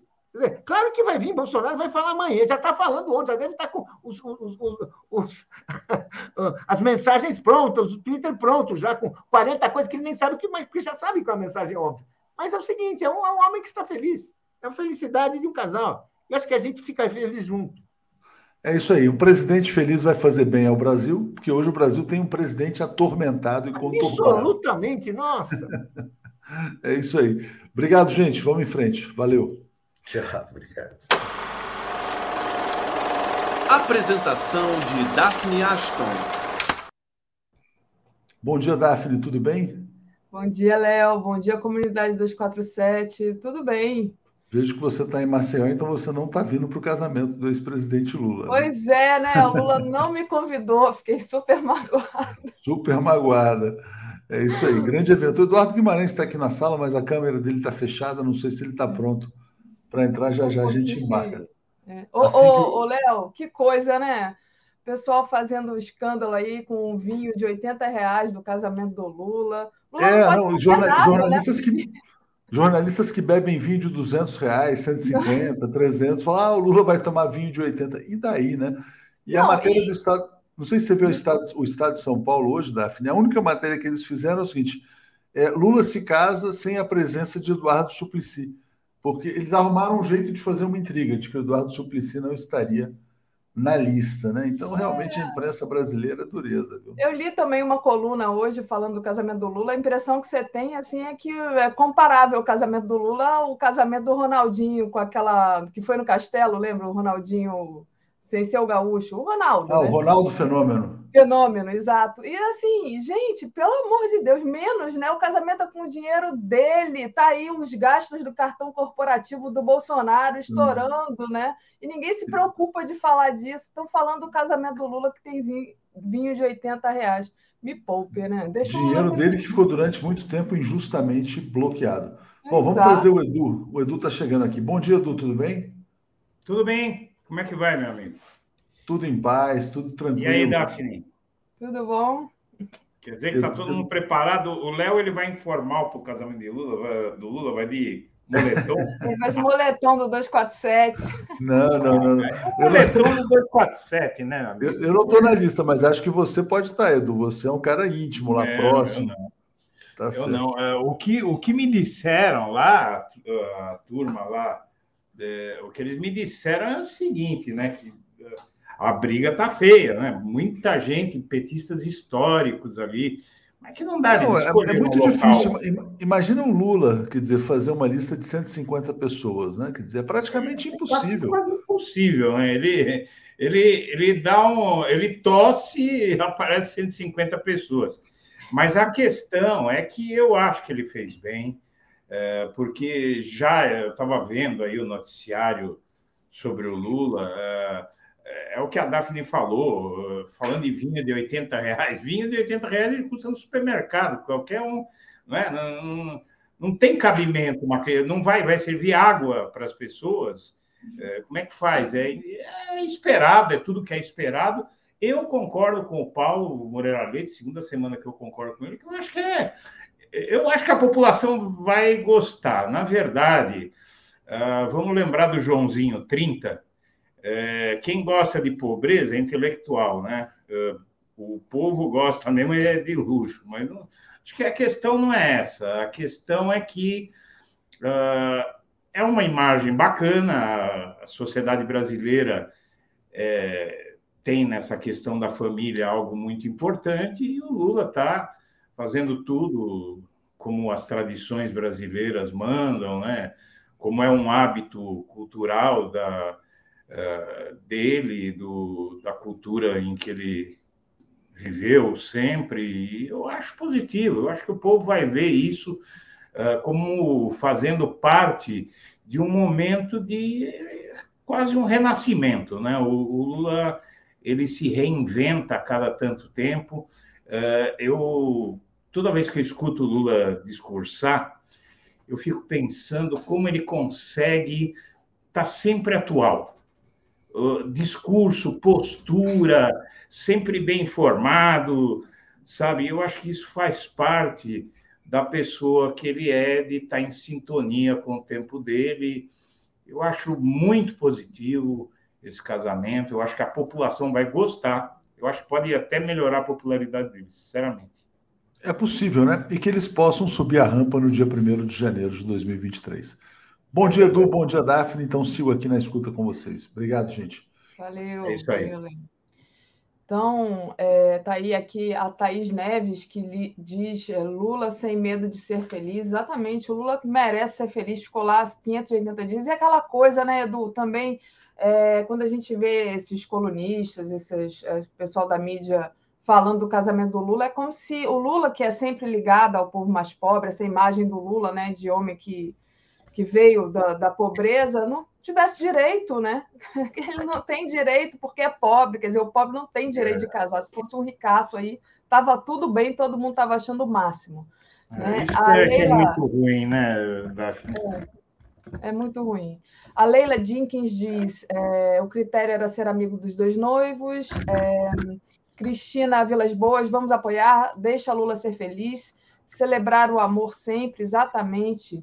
A Fátima Garcia, oxe, Lula é um homem de família, é importante casar na igreja no papel. A primeira dama não pode ser Kenga, Lula é de família, parabéns. É isso aí que você estava falando, né? É, o pessoal realmente dá importância para esse tipo de coisa. É. E, é, bom, vamos lá, Edu. Coisa boa, notícia boa, né? Parece que o Lula vai processar o Moro, coisa que sempre aparece aqui nos nossos comentários. Ah, o, o, Lula tem que processar o Moro, vai ficar por isso mesmo. Então, passo para você falar sobre isso. Então, é, veja, é, é, o, o, o, Lula é, ele vem sendo cobrado, inclusive, pela militância por isso. Eu acredito que o Lula tem um dilema meio parecido com o meu teve até hoje. É, eu também, você sabe que a, a condução coercitiva que o Moro me impôs, justamente por causa daquela questão da matéria que eu fiz sobre a condução coercitiva do Lula, tal, é, aquilo ali fechou um negócio que eu tinha. Então, é, muita gente fala, pô, por que, que você não processa tal? Porque, na verdade, Pode até processar, né? Mas uh, pode acontecer de a justiça dizer que tem que processar a União, não é o Moro. Né? Depois a União que processaria o Moro, uh, por, pelo que, uh, pela causa da ação. Uh, eu, eu fico pensando aí, eu acho que o Lula deve ter pensado nisso, se vale a pena, se está certo impor esse custo ao povo, porque depois para a União processar o Moro, a gente sabe como é que, vai, que seria, né? É, então a conta acaba ficando para o povo brasileiro. Mas eu acho que, é, no meu caso, dá, eu perdi uma empresa por causa do Moro, mas o Lula perdeu 580 dias da vida dele, aos 76 anos de idade, né? Porque uma pessoa de 30 anos, 40 anos, perder 580 dias é uma coisa, uma pessoa de 76 anos perder 580 dias é outra, né? É, toda a difamação, a morte da esposa, porque a gente sabe, né? Eu tenho informações da época da morte da dona Marisa, que ela vivia em agonia. Ela, depois da condução coercitiva do Lula, que varejaram a casa deles, tal, Diz que ela ouvia um escapamento estourar, ela já, sabe, ficava nervosa, passava mal, tinha alta de pressão, que acabou desembocando num AVC, né? Então, quer dizer, eu, sinceramente, eu diria, sem pensar duas vezes, que ela foi assassinada. Eu diria isso. Eu diria que ela foi assassinada pela Lava Jato. Uh, depois tem o Vavá, né? Figura incrível, né? um cara. Quem conheceu o Vavá, o irmão do Lula, é, fica indignado com as acusações que fizeram a ele. Era um sujeito humilde, uh, ganhava uma porcaria de um dinheiro aí para fazer um trabalho de intermediação para o Odebrecht junto a sindicatos tal. Uh, salário baixo, era uma pessoa simples e também morreu de desgosto no âmbito de tudo, tudo isso. Então, se tem alguém que tem direito de processar e condições de ganhar um processo, é o Lula. Isso é um processo ganho. Não sei como é que a justiça vai ver a questão de que ele era um agente público ao fazer tudo que ele fez e se a ação não deveria ser voltada contra o Estado, tal, contra a União, né? Mas também, eh, se eh, ao ocorrer a, a, os advogados estão, já deram inclusive uma entrevista, o Cristiano Zanin deu uma entrevista para a Veja, é, dizendo que eles estão avaliando e que, na verdade, é, só vão esperar passar a eleição, porque tanto o Moro quanto o Dallagnol eles vão tentar, tentariam usar isso na, na campanha eleitoral deles. Então, ele, ele não quer dar esse ativo para eles, porque a gente já viu o que aconteceu com o Dallagnol uh, quando ele foi condenado a indenizar o Lula. Fizeram aquela vaquinha tal, Então, seria uma fórmula de os dois se projetarem mais. Ah, o Lula está processando o, o Moro, Dallagnol, vamos fazer vaquinha para pagar a indenização. Uh, né? Então, é, vai, vai ficar para depois das eleições, mas eu acho que deve processar, sim. Eu acho que deve processar justamente para a questão histórica. Tá? Eu acho que é, é justamente a questão histórica. E, e tem outra coisa, né, Edu? De um outro lado, se isso pode dar uma projeção para o Moro, para o Dallagnol, ao mesmo tempo, é, joga para a opinião pública de que realmente eles fizeram tudo errado. Porque, conversando com bolsonaristas, né, o pessoal ainda fala que o Lula é, tem. Ah, aqui mesmo no chat aparece né, que o Lula é condenado, que o Lula é ladrão, que isso, que aquilo, né? Talvez uhum. criasse, se criasse uma notícia, né? Ou isso teria que ser falado nos grandes jornais de que Lula processando Moro e Dallagnol, a justiça está é, é, tá do lado dele. Enfim, eu não sei, eu, eu vejo aí o copo é, meio cheio e não o copo meio vazio em relação a isso. Hum. Não, eu acho, eu acho que seria muito positivo para o Lula é, terminar essa, assim, é, depois da eleição, o registro histórico de que o judiciário condenou o Moro, é, pelo menos que seja civil, eu, eu não sei. É, eu digo para você que um processo criminal, na minha visão, caberia tranquilamente, pelo menos contra o Moro. Ah, eu acho que, para efeito de registro histórico, seria importante. O dinheiro não é uma questão. Isso é né? secundário, né? Não é o mais importante. Mas o, o, o, importante aí seria o registro histórico, mais um, uma, uma base de apoio para a sustentação do crime que envolveu todo esse processo.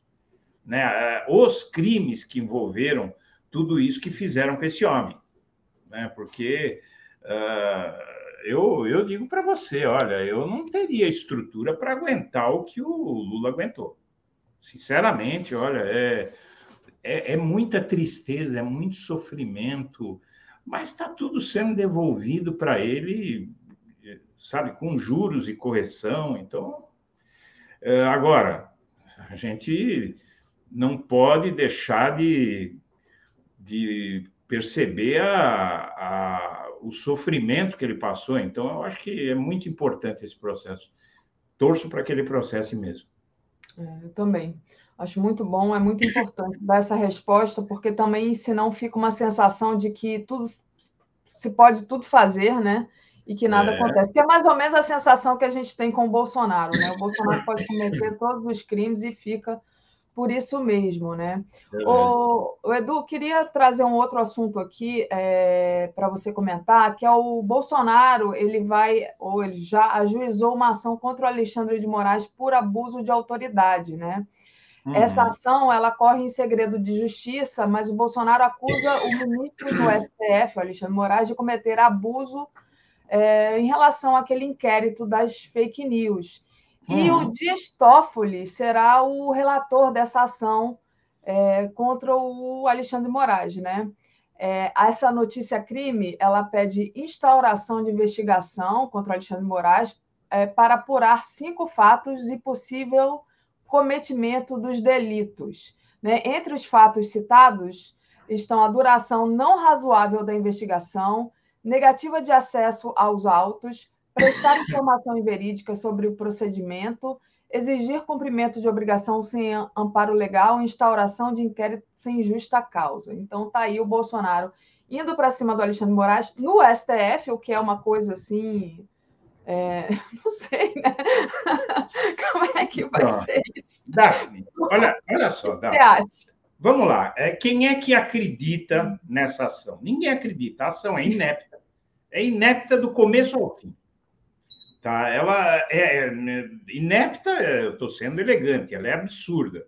Completamente absurda. Não, é? não, não tem o menor sentido. Só que eleitoralmente é uma festa para o Bolsonaro. Sim. O que ele busca são dividendos, ele busca entreter o gado ali. Exato. É, Alimentando gado. É, é, é, o, o, nas táticas de guerra, isso se chama tática diversionista. Né? Ele, ele, ele chama atenção para alguma coisa, para tirar atenção de outras coisas, e tudo isso vai fazendo esse bolsonarista mais hipnotizado é, pensar justamente que pensar justamente naquilo que eles querem que pense, e não naquilo não quer que pense na inflação, que vai se tornar um problema muito mais grave do que é. Né? Veja, a, a inflação no Brasil, eu estou preocupado com a minha vida.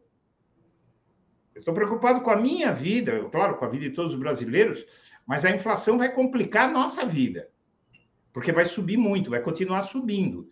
Por quê? Porque os combustíveis não têm a menor possibilidade de interromperem a escalada que estão. Ninguém vai ter coragem de mexer com esses com o lucro desses acionistas, porque na verdade tudo é, é toda essa discussão de que não pode intervir na Petrobras é uma ova. É uma empresa pública. O Brasil é autossuficiente em petróleo. Ah, o preço dos combustíveis está alimentando a inflação, está desregulando a economia, está causando uma catástrofe no Brasil e não pode mexer com o lucrinho dos acionistas da Petrobras. Ah, vamos se catar. Pelo amor de Deus. Não é? Vamos se catar. É, é isso é um absurdo. Tá? Mas, na verdade, a economia brasileira vai sofrer um baque por conta do lucro de meia dúzia de, de empresas estrangeiras, de bilionários, de trilionários do Brasil e do exterior, principalmente, inclusive de outras petroleiras. Esse que é. Eh, eu já ouvi a versão, eu não posso confirmar 100%, mas pelo que eu, o que eu ouvi, o, o lucro da Petrobras, a lucratividade da Petrobras seria a maior do mundo para os acionistas. É um lucro acima de, de, qualquer, de qualquer outro, porque aqui o custo de extração do petróleo é muito barato porque nós somos autossuficientes. Então, você veja, se você acabar com essa paridade de preço internacional da Petrobras, o custo dos combustíveis cairia pela metade assim com grande facilidade. Tá? Porque o custo de extração, olha, eu ao longo do governo Dilma, do governo Lula, menos do governo Dilma, que é onde o pré-sal começou a andar mesmo, eh, a Petrobras convidava blogueiros sempre. A gente conhece bem, eu conheci bem a operação lá, as questões do pré-sal, tive lá, sei lá, uma meia dúzia de vezes na Petrobras seminários, tudo sobre o pré-sal. Então, quer dizer, é, o, é, uma, é uma riqueza muito grande, o custo de extração, a tendência é cair cada vez mais, não é? As reservas são muito grandes, o Brasil é autossuficiente de petróleo, em petróleo, o Brasil poderia estar tendo uma vantagem é, estratégica diante do mundo, a gente poderia organizar a nossa economia simplesmente parando de derramar dinheiro no bolso desses acionistas. Sim. Gente que não tem nada a ver com o Brasil, gente que muitas vezes nem vive aqui, nem brasileiro é, e estão ganhando muito, muito mais que qualquer brasileiro. Isso é outro absurdo. E vem aí também, anexa a essa questão, é isso que estavam discutindo aí sobre a Eletrobras. É, se você me permite passar para esse tema, eu gostaria de lembrar. É, vamos, vamos passar. Tem, tem aqui ó, uma notícia de hoje, inclusive, que os deputados né, do PT é, vão ao STF contra a privatização da Eletrobras. Né? Como disse o Léo mais cedo, o Bolsonaro, né, o governo, já tem até data para entregar a Eletrobras. Né? E isso é terrível. Então, agora tem aqui eu estou no Infomoney, que você conhece bem, a matéria do dia 12 agora. Uh, o Lula avisa: parem de tentar privatizar as nossas empresas, diz o Lula. Quem se meter a comprar Petrobras vai ter que conversar conosco depois da eleição, disse o Lula num evento. Uh, o, o, Lula é, afirmou na quarta-feira da semana passada que o governo e o setor empresarial devem desistir das tentativas de privatização de empresas como a Petrobras e a Eletrobras. Uh, abre aspas. Eu quero abre aspas para o Lula. Eu quero aproveitar esse calor democrático dessa sala e dizer ao governo e dizer aos empresários: parem de tentar privatizar as nossas empresas públicas. Quem se meter a comprar Petrobras vai ter que conversar conosco depois da eleição. Parem de tentar privatizar a Eletrobras, porque se não fosse a Eletrobras, não teria o programa Luz para Todos. Isso só pode ser feito porque só pôde ser feito porque a empresa era pública. É, e citou ainda os Correios, o Banco do Brasil, a Caixa Econômica e o BNDES. O Lula citou a venda da BR Distribuidora, sob o pretexto de aumentar a competitividade e assim reduzir o preço dos combustíveis, mas avaliou que, na verdade, o processo levou à importação dos combustíveis, tornando-os mais caros. Quer dizer, a, a gente privatiza, vende uma, uma distribuidora e, e, refinarias e tudo isso, e depois começa a importar gasolina eh, oriunda do petróleo que nós exportamos. É, é isso, se isso não for um crime de lesa pátria, eu não sei o que é um crime de lesa pátria, né? O Lula ainda continua. E o presidente da República, ao invés de ter coragem de colocar a mão e resolver o problema, o problema, o problema é ótimo, né? ele fica trocando de presidente da Petrobras e ministro das Minas e Energia. Ele, na verdade, não sabe o que está fazendo nesse país. É, então, quer dizer, Daphne, eu, eu acho muito grave tudo isso. Eu acho que seria preciso usar o rigor da lei contra esse tipo de coisa que estão fazendo. Não é essa PPI é a, a, a é um saque, é pilhagem. É, isso para mim eu chamo de corrupção. Eu, eu digo para você que para mim é corrupção. Tá? É, é, é um crime de lesa pátria e eu acho que isso precisa ser olhado muito bem depois que acabar esse pesadelo,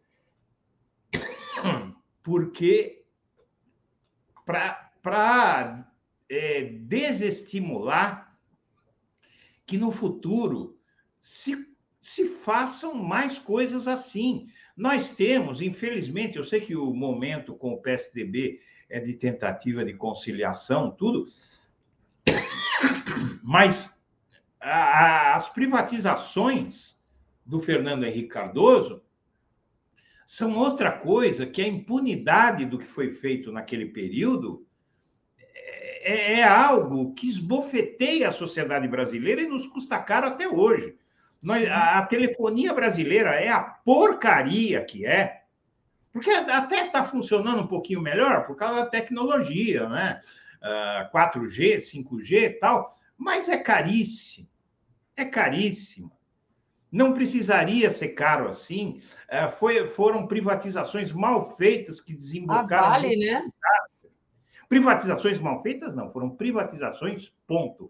Porque não há privatização bem feita numa questão dessa. Você não pode entregar uma coisa dessa para o setor privado, cuja lógica é o lucro. E, e, o lucro não pode, a gente, a gente não pode uh, ter petróleo à vontade aqui no Brasil e ter a economia derretendo, Daphne, ter economia derretendo por conta eh, dos lucros dos acionistas dessa empresa. Sim. Porque eles estão. Eh, a economia brasileira está derretendo. Está derretendo, não vai suportar, porque é, é uma pressão inflacionária insustentável. O petróleo e os combustíveis, eles afetam toda a cadeia produtiva. Nós estamos deixando que, que o país seja sabotado para fazer gente que é muito rica ficar muito mais rica. É e aí a gente só pode contar, agradecer a Deus que nós temos o Lula, porque eu, eu, eu fico pensando, sabe, às vezes quando eu vejo Ciro Gomes, é Dória, essa Simone Tebet aí, é, se matando um ao outro para querer ser presidente da República, é, isso, isso é uma loucura, porque a gente sabe que nenhum deles teria condição de derrotar uh, um Bolsonaro radicalizado e, e, com uma base fanática como essa. Né? E, além de tudo isso, qual é o político hoje no Brasil que desfruta de credibilidade junto à comunidade internacional suficiente para que voltem a confiar no Brasil? Quem sabe quem é Simone Tebet? Quem sabe quem é Felipe Dávila? Quem sabe quem é Ciro Gomes? Quem sabe quem é o Dória? Fora do Brasil. Quem é o Dória ou o Ciro ou qualquer outro desses aí? É, diante da comunidade das nações, que tem a credibilidade da qual Lula já provou que desfruta. Não existe uma outra pessoa. Se fosse um momento de normalidade, tudo bem. Tá? O problema é que nós estamos num momento de excepcionalidade. Então, nesse momento, Daphne, é preciso que o próximo governante deste país ele inspire confiança na comunidade internacional, porque ninguém quer mais colocar um centavo no Brasil. O CEO do Google, do, uh, o CEO do, do Google, o ex-CEO, o ex-chefão do Google, tá? É, ele diz que o Brasil tem tudo, só não tem um governo estável. Ninguém quer saber de nada com esse psicopata aí Sim. governando o Brasil. Quem é que quer fazer qualquer, qualquer coisa, qualquer negócio maior, de longo prazo para o Brasil, com um cara desse? Né? Então, ele, ele, ele exterminou os investimentos, tá certo? E, e a gente tem um, um país descredibilizado lá fora. Então, precisa ser um presidente que a comunidade internacional vai dizer: não, com esse aí a gente sabe que as coisas vão, né, que a gente já sabe quem é, e o Lula mostrou que ele goza desse apoio.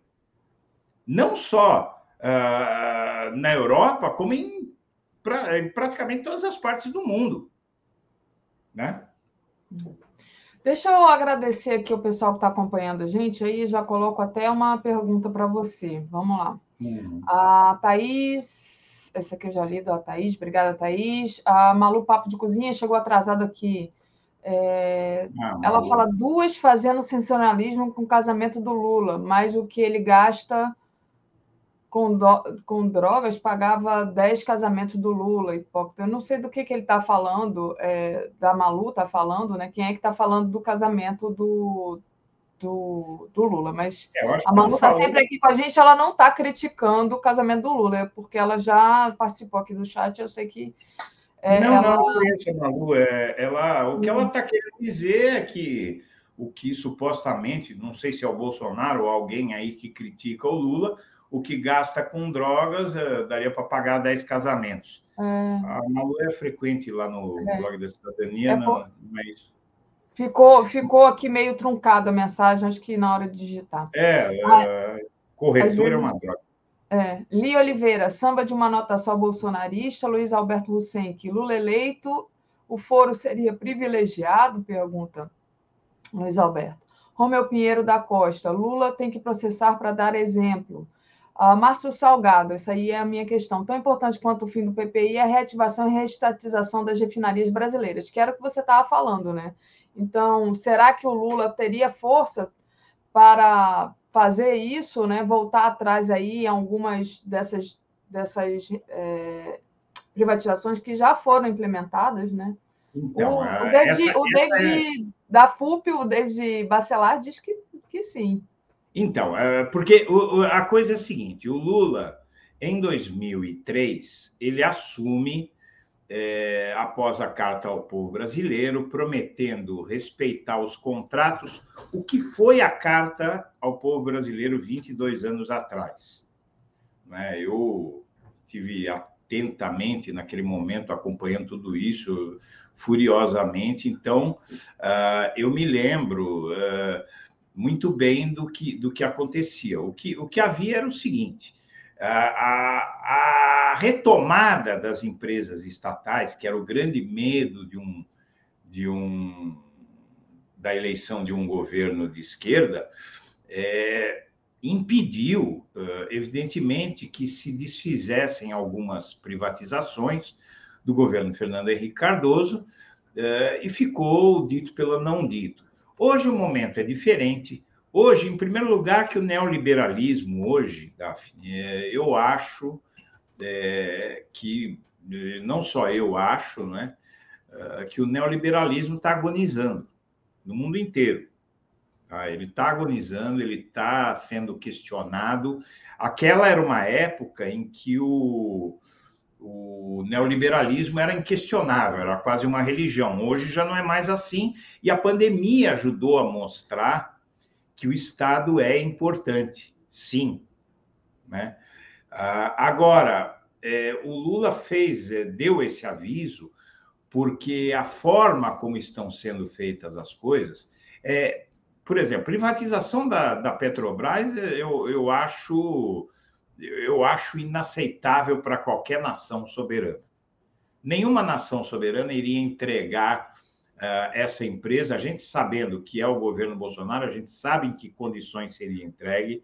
A Eletrobras também é uma, é uma, é uma outra área que eu acho inviável, primeiramente pelo seguinte: a privatização da Eletrobras e da Petrobras importaria num imediato aumento, uma imediata explosão dos preços. Porque ela sendo, quando a empresa é pública, a pressão política, o clamor da sociedade ainda faz eles segurarem um pouquinho, porque na verdade é, eles, eles, eles falam que precisam de aumentos muito maiores. É, eles não precisam, é, na verdade, eles querem para igualar. É, eles falam que existe defasagem no preço do diesel, por exemplo. Como assim? Defasagem no preço do diesel? O custo do diesel está é, dando prejuízo para a Petrobras? Claro que não. Nós temos petróleo. o que acontece está a defasagem em relação, que eles falam, em relação ao preço internacional, Davi. Ou seja, você tem um custo de, sei lá, dois reais para gasolina, por exemplo, tá? E está vendendo a oito. Então, a, a defasagem é que o preço em dólar do barril, tal, tal, tal, uh, torna o preço brasileiro uh, um pouco defasado em relação ao preço internacional. É essa questão que eles falam. Não é dizer que o custo de produção, é, a margem de lucro não é suficiente diante do custo de produção. Uma ova, é uma rentabilidade alucinada. São é a maior. Os acionistas da Petrobras estão tendo lucros aqui que eles não têm em nenhuma parte do mundo. Uhum. É, então, isso, isso é que a gente precisa é, entender. O, essa a privatização ela importaria numa explosão de preços. É mais inflação e, e, mais desorganização da economia, porque a inflação ela desorganiza a economia de uma forma terrível e penaliza de uma forma extremamente cruel a sociedade, principalmente uma sociedade empobrecida como a nossa, com a uhum. miséria, a fome, a, a pobreza extrema em alta como está, é, é a inflação que está sendo empurrada pelos combustíveis é, um, é, é uma maldade com o nosso povo. O povo não aguenta mais, o povo está morrendo de fome, né? E ontem o Bolsonaro teve lá em Sergipe e teve que escutar Lula, Lula, Lula, né? Porque aonde o Bolsonaro vai, o povo está gritando Lula, porque. É, principalmente no Nordeste, né? Aí, aí realmente eu. É, tudo bem, olha, uma, uma coisa é verdade. As pesquisas mostram algum crescimento dele no Nordeste, algo meio marginal, que você não sabe, na verdade, é, do que decorre, né? até que ponto tem a saída do Moro, porque a saída do Moro da, da corrida eleitoral, ela, ela promoveu um, um, um efeito muito interessante. Uh, o, o, você vê que o, ele, que o eleitor do Moro também é um extremista de direita, e a segunda opção dele era o Bolsonaro. Então fica mais confortável, é, fica mais confortável você dar, uh, você, você fica mais confortável você seguir nessa linha uh, do que né, tomar as providências necessárias. Eu vi aí um comentário, me distraí aqui, que eu vi aí um comentário do Seabra, que ele falou alguma é. coisa para mim. Deixa eu ler aqui, então, logo. É, Seabra é, é só, também. Só agradecer aqui também o, a Elizabeth Coutinho, bom dia 247, que a felicidade do Lula Janja seja bem maior que a extensão da sua festa, Lula melhor presidente. O Arnoldo Scorcio mandou um super sticker aqui. É, agradecer ao pessoal, a Malu Papo de Cozinha, que esclareceu, ela falava da coluna do Léo Dias, né? Que foi essa coluna também que eu li, Malu, do Metrópolis. Eu não, não citei o nome do jornalista, nem da coluna, mas era. Agora eu entendi o seu comentário. Seabra Santos, que foi justamente o, o comentário que você é, se distraiu, ele diz: Oi, Eduardo, tudo bem? Para a questão da Eletrobras, cito alguns exemplos além da telefonia pedágios, passagens de ônibus, combustível na Bahia. Gente, combustível na Bahia, depois da privatização da RLAN, tá um negócio horroroso, né? O combustível da Bahia é o mais caro do Brasil. Está é mais de oito reais. Tudo que é iniciativa privada, livre concorrência, é, é igual uma falácia. Só trabalham com cartel, diz aqui o Seabra. Verdade. E agradecer é, ao Oliveira, que é a, HR Oliveira. Bom dia, Eduardo e Daphne. O Norte de Minas está com Lula e vocês são a nossa voz. Obrigada. Diga, Edu.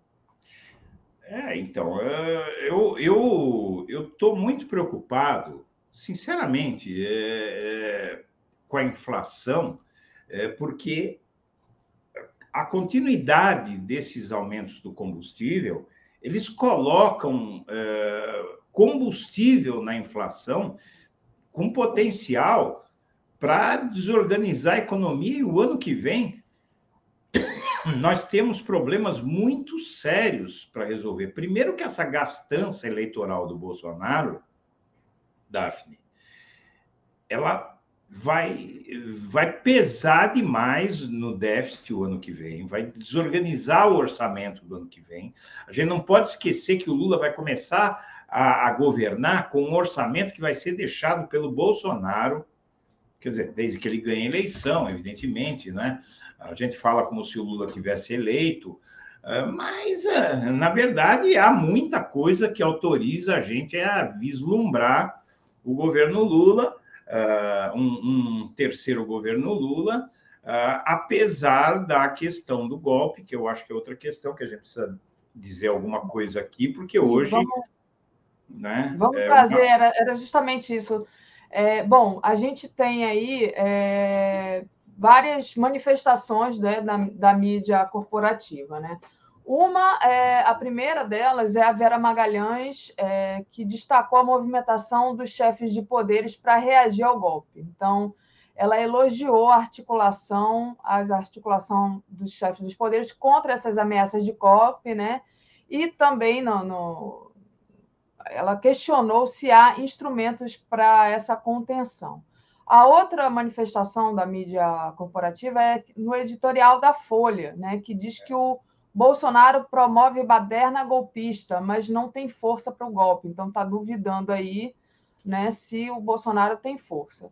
E, por fim, a fala do Merval, né, que diz que o Bolsonaro quer armar a milícia para conturbar as eleições e implantar a ditadura, né? E aí chamou o Bolsonaro de responsável. E essa fala do Merval é a, é a resposta àquelas alegações que ele fez ontem lá em, em Sergipe, quando ele disse que queria armar a população para defender a liberdade e a democracia, que o Bolsonaro ele faz tudo trocado, né? Então, é. é justamente é, é a pós-verdade do Bolsonaro. Então, queria que você falasse dessas ameaças e é, parece realmente né, que, que isso vai pautando também né, a, as notícias, até a gente aqui também, né? Eu fui acusada mais cedo de falar muito o nome do Bolsonaro. Gente, eu tenho que dar notícia, infelizmente, se eu pudesse, eu não falava mais no nome do Bolsonaro. Essa, essa, Daphne, é uma, é uma coisa que a gente precisa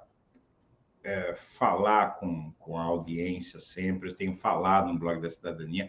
Isso precisa parar, porque, na verdade, a, surgiu uma pregação de que isso não se deve falar no Bolsonaro. Quer dizer, o cara está ameaçando um golpe, né? Uh, as, as ações dele têm consequências. Nós estamos numa campanha eleitoral uh, e, o, e, o, sujeito é o presidente, a gente tem que falar daquilo que ele está fazendo de errado. Então, uh, não tem como, como seguir essa, essa sistemática. Eu acho que não falar do Bolsonaro é, no contexto atual, é tudo que ele quer, que não falem dele. Né? E a gente tem que fazer o contrário do que ele quer, porque ele é uma ameaça. Não é? Então, a, a questão não é partidarismo, não é nada. A questão é que o Bolsonaro é uma ameaça, ele é, é pessoa mais rejeitada do mundo, ele é rejeitado pela esquerda, ele é rejeitado pela direita, ele é rejeitado pela mídia, tirando os órgãos de imprensa que ele comprou, eh, não é que comprou mesmo, que são órgãos é, de, de menor importância, né? A Record, a SBT são órgãos de imprensa de menor importância e que justamente se, se, uh, se acumpliciaram com ele por conta de vantagens, né? não é de graça. Tirando esse setor uh, da imprensa, ele é uma ameaça à liberdade de imprensa. Agora, uh, vejam bem, hoje, no Brasil, a própria mídia às vezes diz isso, que não há risco, que ele não tem força. Eu, eu, não, eu não, não confio em nada disso. Tá? Para mim é o seguinte: o Bolsonaro, eh, eu já, já falei aqui a semana passada e eu volto a repetir. Uh, o Bolsonaro ele tem centenas de processos. A última vez que eu vi estava chegando em 400 processos. Nossa. Vários deles são criminais. Você imagina o que seria, o que será da vida dele se ele for do Planalto para a planície. Né? O que, que vai acontecer? Ele disse que não vai ser preso, né? Foi na segunda-feira que ele falou: por, de... por Deus, não serei preso. Morre de medo. É, ele tem que combinar com Deus isso antes, porque eu acho que eu acho que, sinceramente, é, tá, até Deus vai ter dificuldade de resolver esse, esse pepino para ele, porque é muita coisa, tem muito processo criminal, é, é, obstrução da justiça, né?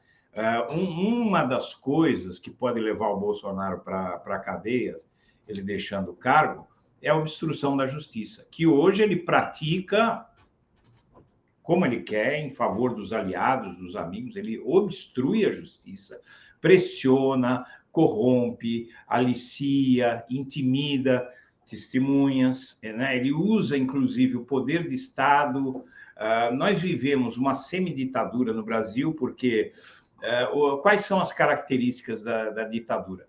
Perseguir e fazer o que quer com os adversários e proteger como quer os aliados. Uh, essa parte da ditadura já existe. Hoje, o Bolsonaro é inimputável. Né? Você tem uma porcariazinha de um deputado, aquele que, chamado de rinoceronte, né? que é o Daniel Silveira, ele ganhou o apelido carinhoso de rinoceronte. É, esse, é, esse sujeito desafiar as ordens do, é, do Supremo Tribunal Federal como ele faz, as decisões do Poder Judiciário, como ele faz, só é possível porque nós não estamos numa democracia plena. Já existe um aspecto importante das ditaduras, que é a blindagem dos aliados. Ainda não estão conseguindo perseguir e prender adversários como eles gostariam. Mas a primeira parte de uma ditadura, que é a proteção aos aliados já existe. Os aliados do Bolsonaro, eles são tão ousados porque eles sabem uh, que eles têm as costas quentes. Uh, essa história, o, o, o, Daphne, de que uh, não, não tem golpe, que isso é bobagem, que os militares não vão aderir, que ele não tem apoio. Uh, eu, eu acho que isso tem que ser relativizado, uh, não, não se pode ficar nessa, eu já disse a semana passada, vou dizer, não pode se ficar nessa, porque depois que acontecer, para resolver vai ser difícil. Uh, na, nessa, nos últimos dias, na verdade, na semana passada, o Jacques Wagner começou a manter contatos, ele já fez reuniões com os embaixadores dos Estados Unidos e da França, inclusive foi noticiado pelo jornal Globo isso, é, para tratar exclusivamente do golpe. Então, ele, ele a, sob orientação do Lula, do PT, ele está se encontrando é, com, com emissários do, do mundo desenvolvido, e foi muito significativa a escolha Estados Unidos, embaixador dos Estados Unidos e da França para buscar soluções para contornar o golpismo do Bolsonaro. Já existe alerta, eu acho que hoje, depois de tudo que já se sabe, não há mais dúvida de que os Estados Unidos. O Bolsonaro é tão ruim que os Estados Unidos não aceitam, né?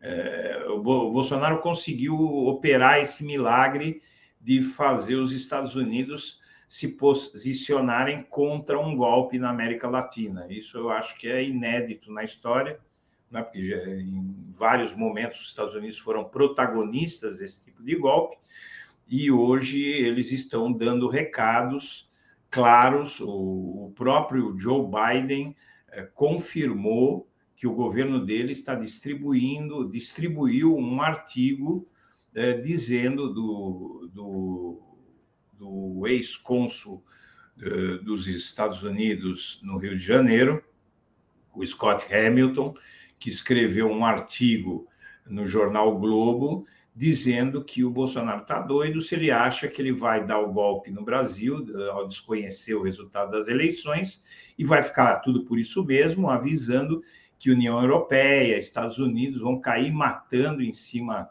do Brasil com sanções econômicas o que significaria o início de uma convulsão social no Brasil, ou seja, a reeleição do Bolsonaro eh, seria uma hecatombe no Brasil. Mas a, achar que o bolsonarismo e, principalmente os militares vão largar o osso assim sem mais nem menos, ah, perdemos, paciência, vamos chorar na cama que é lugar quente, eu duvido disso. É, eu não sei se o alto comando, esse, essa, esse onipresente alto comando das Forças Armadas, que não tem nome, não tem cara, não tem rosto, não é? é que é uma entidade com a qual nem o próprio Bolsonaro conversa, é, é quase como Deus, todo mundo, pelo menos, acredita que existe, mas ninguém nunca viu, não é? Então, o, esse alto comando das Forças Armadas tem, é, tem, um, tem uma onipotência aí sobre o Brasil é, e não se sabe. Eu acho que a, a, as ameaças dos Estados Unidos ao Bolsonaro podem é, fazer com que os militares, é, que na verdade as ameaças são também aos militares, né? É, falta-lhes apoio da mídia brasileira, pelo menos de uma parte importante da mídia brasileira, falta-lhes apoio do, dos Estados Unidos, mas o capital aqui no Brasil está muito próximo do Bolsonaro. Você veja esse evento no qual ele surtou com os supermercadistas. Quem é essa gente? Por que tanto, tanto interesse em se reunir com o presidente, é, cujos, é, cujos indícios são de que não vai continuar no cargo. Né? O que é que eles estão querendo? Muitos deles estão querendo o golpe mesmo, estão apoiando o golpe mesmo. Tá? Então, é, eu, eu acho uma loucura esse discurso de que não vai acontecer nada, tal. É, é preciso seguir esse caminho da denunciação internacional, da pressão sobre a comunidade internacional para que pressione o Brasil é? já está acontecendo. Uh, você tem aí, uh, não sei se você chegou a ver a matéria do, do do, Globo sobre as incursões do Jacques Wagner uh, com esses embaixadores uh, da, da França e dos Estados Unidos.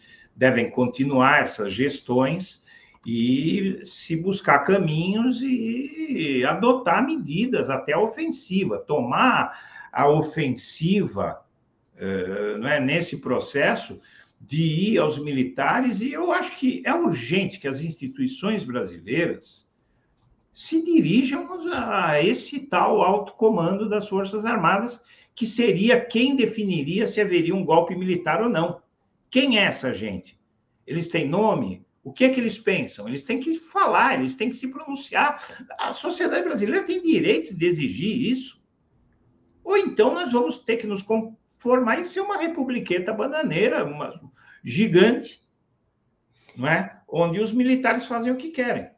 Não dá para a gente é, descansar a, a, cabeça e dizer, ah, não é. vai ter golpe, porque antes de 2016, né, toda a preparação do golpe de 2016, eu lembro da minha mãe, Edu, falando para mim, sim, está cheirando a golpe ela, né, que viveu o golpe de 64. Quem viveu, Daphne? Você também, você é menina, você deve, você deve ter o quê? Os seus 30 anos aí, né? Um pouquinho mais. Um pouquinho mais.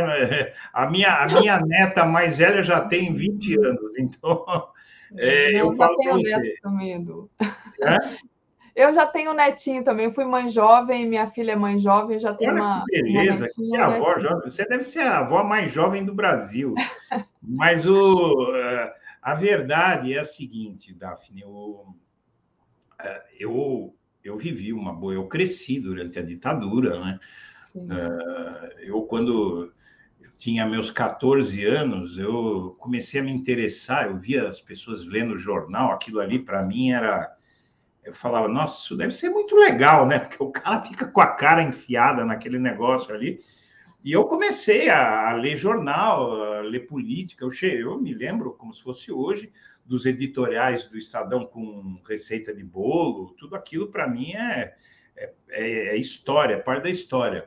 Quem viveu aquilo não, não vai, de maneira nenhuma, achar que é tudo conversa, que pode relaxar, porque eles sempre foram golpistas, eles só largaram osso porque eles deixaram a economia brasileira não em tal estado de putrefação que eles decidiram largar o osso e empurrar a culpa para alguém. Né? Então, eles deixaram o circo pegando fogo e pularam fora. Ó, se vira aí, apaga o fogo aí. Deixaram o Brasil com uma inflação de mais de 100% ao ano, né? Uh, com a economia toda desorganizada, escândalo de corrupção para tudo quanto é lado uma roubalheira. O pior da roubalheira do regime militar era que ninguém podia falar nada. Exato. Né? Então, a gente sabe o que é, não dá para ficar nessa. Eu, eu tenho dificuldade de acreditar que alguém que presenciou a ditadura possa dizer uma coisa dessa. Eu acho que isso é mais das gerações que conhecem a ditadura mais por ouvir dizer, ou que era muito pequeno no tempo da ditadura, não é? Muito jovem, criança às vezes, né? Ah, porque quem, quem vivenciou aquilo sabe é, que o Brasil, é, para começo de conversa, é o seguinte: o Brasil é um país em que a grande maioria dos presidentes não terminou o mandato. Exato. Né? A gente sabe que uh, tinha um cientista político, como é que era o nome dele? Uh, Santos. Bom, eu sei que ele dizia o seguinte: a democracia no Brasil só vai se consolidar quando o Lula é, se reeleger, uh, reeleger, é, eleger a, o sucessor e esse sucessor se reeleger. Então, se a gente tiver quatro mandatos presidenciais sem interrupção. Seguidos, né? Seguidos, sem interrupção, uh, nós vamos poder dizer que já entramos numa era diferente do que foi a história brasileira. No quarto mandato, interromperam de novo. Mas é isso, né? Ninguém esperava, né? Muita gente, inclusive, que estava no governo, não acreditou que, que fossem dar o golpe na Dilma, ah, porque era impossível, que a Dilma não fez nada. Porque, olha aí, né? Depuseram a Dilma, Depois, ah, não podem prender o Lula, porque o Lula é inocente, 580 dias de cadeia. Então, assim, a gente é o país do impossível também, né? Nós somos o país das novidades, é. mas é o país do impossível. Então, é. é. bom ficar de orelha em pé, porque o impossível acontece nesse país. Edu, queria te agradecer demais as tuas, tuas análises de hoje. Muita gente aqui elogiando, dizendo que você traz análises claras e satisfeito de você estar participando mais aqui ativamente Sempre do 247. Então, muito bom ter esse retorno do público também.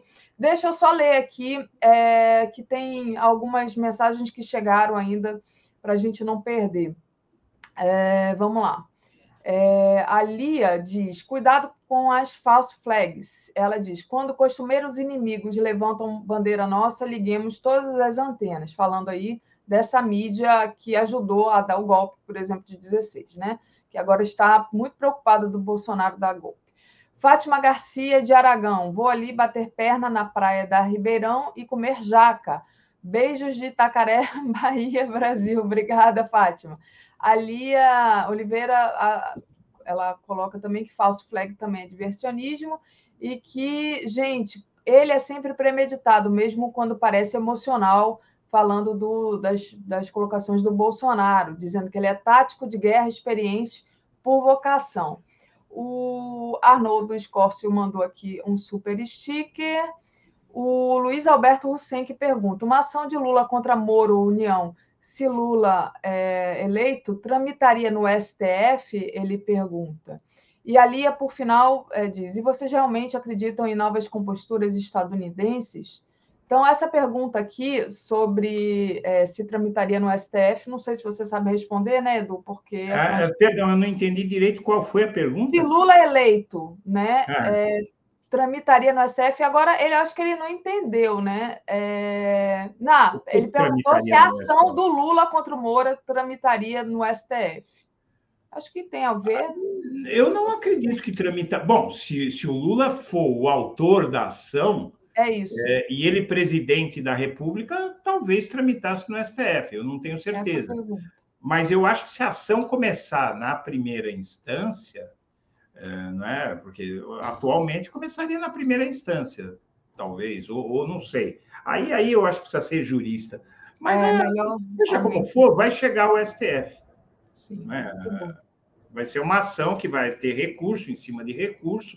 Uh, na verdade, é uma coisa que é bom que a gente, a gente sabe, que eu, isso eu posso falar em relação a essa ação, é, como foi é, é, a mesma coisa em questão da, na questão da ONU.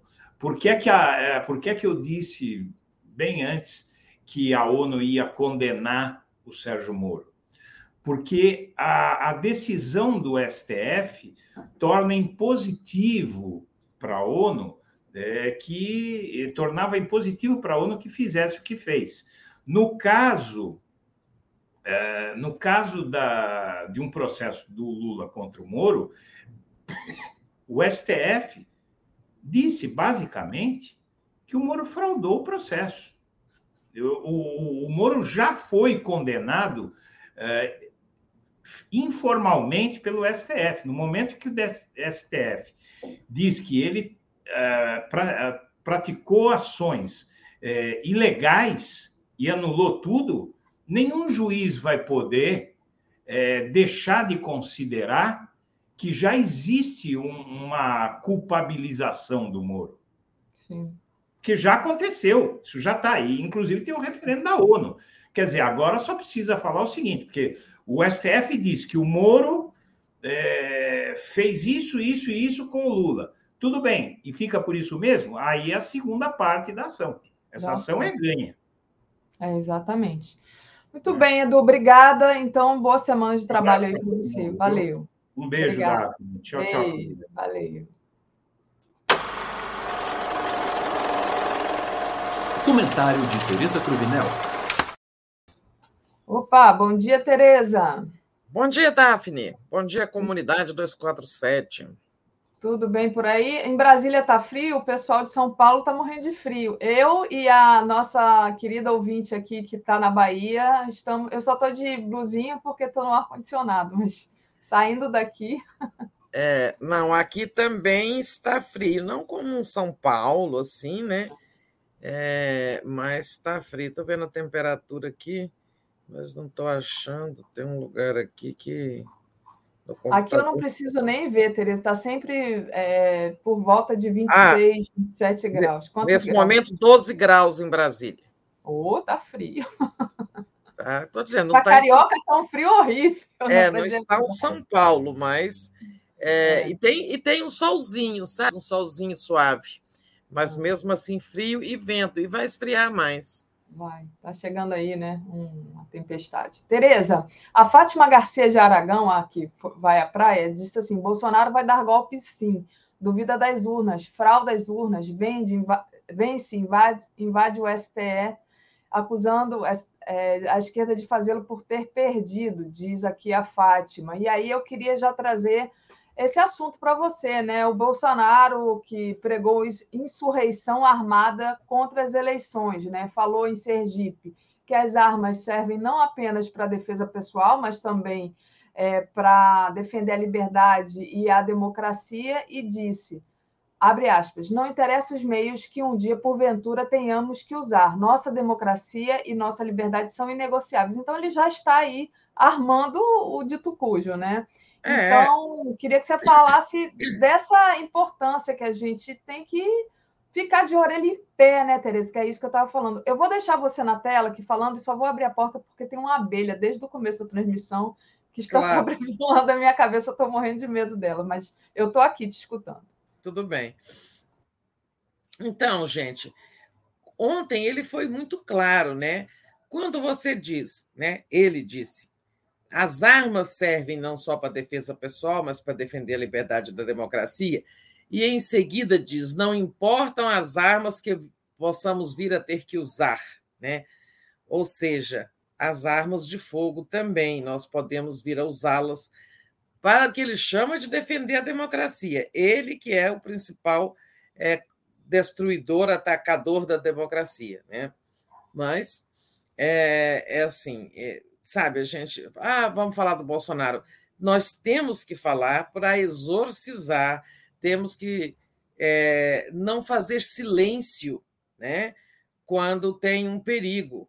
É, isso, como em qualquer situação se você se cala diante do perigo, diante da ameaça, né, ela fica à vontade, o, o ameaçador fica à vontade né, para agir. Então, é, precisamos reagir com mais força, precisamos quem? Né, a sociedade brasileira, a sociedade civil, os poderes né, constituídos, né, é, inclusive as, é, buscando furar assim, a, a barreira, eh, qualquer barreira, e levar isso para o exterior. Nós precisamos, inclusive, de, de apoio internacional. A Daphne ouviu um pedaço da conversa com o Eduardo. É, o mundo está olhando para essa eleição aqui, então, o mundo inteiro está vendo que tem um risco de golpe no Brasil. Imagina, é, nessa altura do século XXI, o Brasil correndo risco de golpe contra as eleições. Né? Então, por isso que a gente tem que falar, não que a gente goste de falar do Bolsonaro, mas precisamos exorcizar esse demônio, esse perigo, essa ameaça que ele está é, aí fazendo todos os dias e subindo a aposta. Ontem ele subiu mais um tom, porque ontem ele falou claramente em resistência armada, né?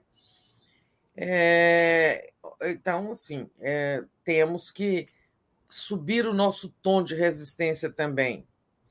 É, eu acho que o ministro Faquim tem tomado posição né, muito firme, é, e, o e o presidente do Senado também, o, é, o senador Rodrigo Pacheco, todos os dias. O Senado e, e, o, e, o, e o Supremo estão aliados né, nessa resistência.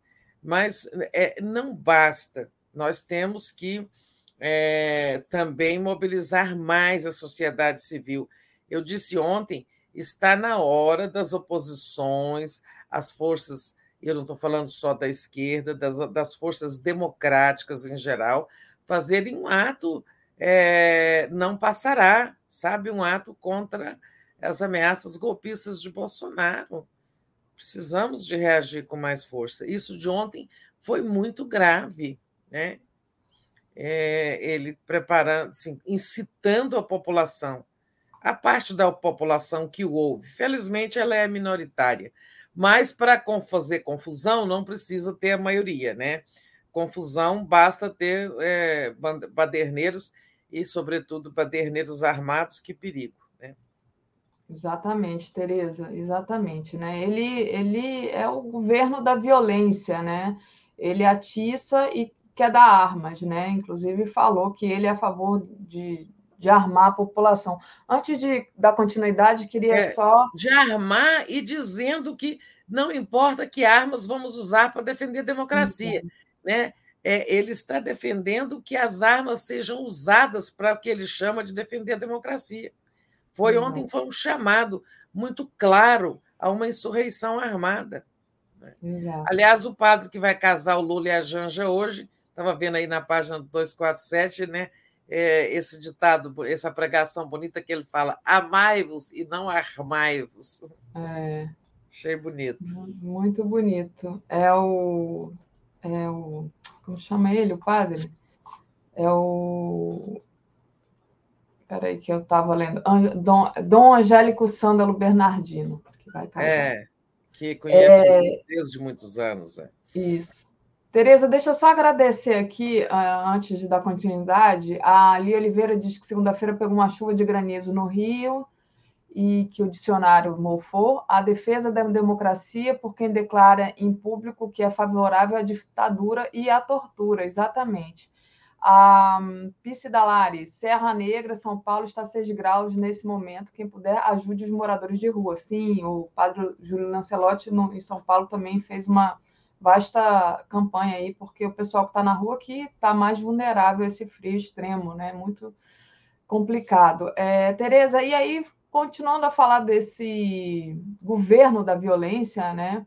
Teve é, aquela coisa do ontem, o deputado estadual João Henrique, do PL do Mato Grosso do Sul, praticou tiro ao alvo né, durante uma sessão remota da Assembleia Legislativa do Mato Grosso do Sul, avisando que eram tiros de advertência contra o comunismo. Gente, que planeta é esse que esse povo vive? Infelizmente, é o planeta Brasil, né? Porque isso é. aqui está de outro planeta. É tanta. É, loucura, né? loucura. É tanta loucura que você fica pensando assim: não, eles são loucos, mas não, o absurdo acontece no Brasil. Olha, então, pois é, casando este episódio isolado lá de Mato Grosso, mas no mesmo dia em que o Bolsonaro, lá no Nordeste, fala em defender com armas a democracia e a liberdade, ele enche a boca para falar de liberdade meu Deus, onde existem é, ameaças à liberdade no Brasil, né? A liberdade política. É, não tem ninguém ameaçando. Ele fala o que quer todo dia, todos dizem o que quer. É claro que alguns são processados quando isso se constitui em crime, né? como pregar, é, é, pregar contra o Estado de Direito, né? dá inquérito. Mas é, no mesmo dia em que o Bolsonaro faz essa incitação, é, esse aliado dele, do PL, né, esse João Henrique, lá no Mato Grosso do Sul, né, ele está participando de uma sessão né, virtual pela Assembleia e ele, no vídeo, no ar, ele pratica esse tiro, dá uns tiros e fala: esse é um tiro de advertência contra o comunismo. Né? Sabe o que, que é isso? É, mas eu só estou querendo mostrar, destacando esse episódio, como o Bolsonaro não está falando para o nada. Ele está falando para essas pessoas que acreditam que há comunismo, que é, a esquerda é comunista, que existem conspirações contra o Bolsonaro para ele não se eleger. Então, ele não está falando por nada, ele está falando para um segmento de pessoas com essa disposição desse sujeito aí, que é um deputado estadual, que, aliás, eu acho que isso é quebra de decoro. Essa Assembleia Legislativa lá tem que abrir um processo contra esse sujeito. Era só para ilustrar como existem pessoas dispostas a seguir o Bolsonaro. Né? É isso, Tereza. Deixa eu agradecer aqui é, Silvana Dunley, que é novo membro do canal aqui. Então, obrigada, Silvana, por é, ter se tornado membro aí do YouTube. Quem puder, faça como a Silvana, torne-se membro aí no botão tornar-se membro. Você pode só se inscrever também. É, ou fazer uma assinatura solidária em Brasil247.com.br apoio, muito importante também, ou doar por Pix, aí nesse Pix que está passando aí no banner embaixo. A Luísa Mignon, Migon diz: é, parabéns para Lula e Janja, para o grande Aroeira. É verdade, hoje é aniversário do Aroeira, então parabéns, Aroeira. É, Léo até falou a idade do Aroeira hoje na, no ar, é, e eu fiquei assim, impressionado. O Aroeira, muito jovem, eu quero saber a receita do que, que o Aroeira está tá comendo ou bebendo, ou não sei. Qual é a idade do Aroeira? Eu acho que é 65 ou 68, assim, mas eu, eu, é. eu tive Aroeira no Rio, parece um garoto de All-Star. É, é um gato, pois é. é deve ter uma receita aí. Então, Beijo, parabéns para você também, Aroeira. Os meus parabéns também para uhum. você. Felicidade. Legal. E, Tereza, é, ainda nessa questão de golpe, né, tem a iniciativa do Faquin, né, do papel do Faquin. Né? O, o Faquin, presidente do TSE, voltou a denunciar o risco da regressão democrática no Brasil, citando exemplo de outros países, e afirmou que teremos mais de 100 observadores internacionais. Já o Aras disse que quem ganhar leva. E a Glaze também denunciou a ofensiva do Bolsonaro, que diz ela não sabe perder. Então, é, tá todo mundo de olho aí, né? E muita gente poderosa já se comprometendo, fazendo algumas declarações, alguns movimentos para conter essa, esse golpe do Bolsonaro. Então, é, eu acho que assim, o ministro Faquim está cumprindo muito bem o seu papel de, de, presidente do TSE, e em breve ele vai, no segundo semestre, né, vai passar a presidência para o Alexandre de Moraes, que é o terror dos bolsonaristas, né?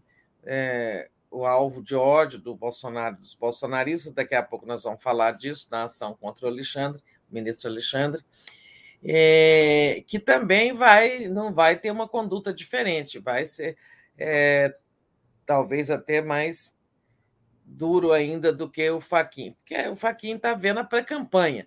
Agora o Alexandre de Moraes vai pegar a campanha, né, quando ele for presidir o TSE. Então, todas as oportunidades que o Faquin tem, ele está né, é, condenando violentamente. Ontem falou disso, que, infelizmente, esse esse vírus, né, germe da regressão democrática, já contaminou o Brasil, que nós estamos vivendo o risco real de regressão democrática. Então, vocês veem que assim não se trata aqui de paranoia, né?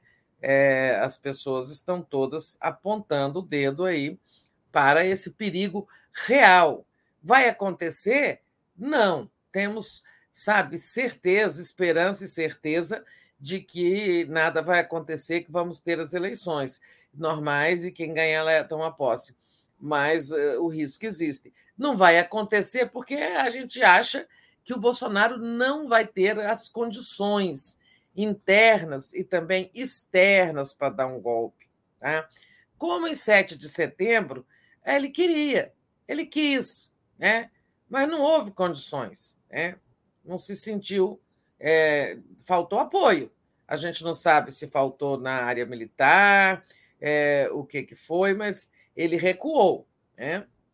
7 de setembro, a massa esteve querendo ali invadir o Supremo, todo mundo lembra disso. Né? É, o Faquin, então, mais uma vez condenou, é, denunciou esse risco de regressão democrática e, e falou nas, é, assim, dos, dos convites né, que ele vem fazendo para que tenhamos mais de 100 observadores internacionais da nossa eleição.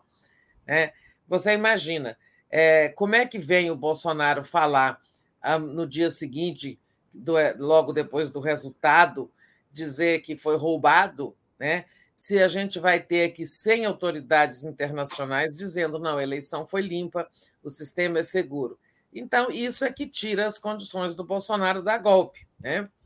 É, faz muito bem ali o TSE chamar é, essas entidades todas, a União Europeia, é, a UEA, representantes do Mercosul, representantes é, do, das entidades como o Carter Center, a Associação dos, dos, das Justiças Eleitorais da América do Sul, em suma, um número grande de entidades que estão sendo convidadas.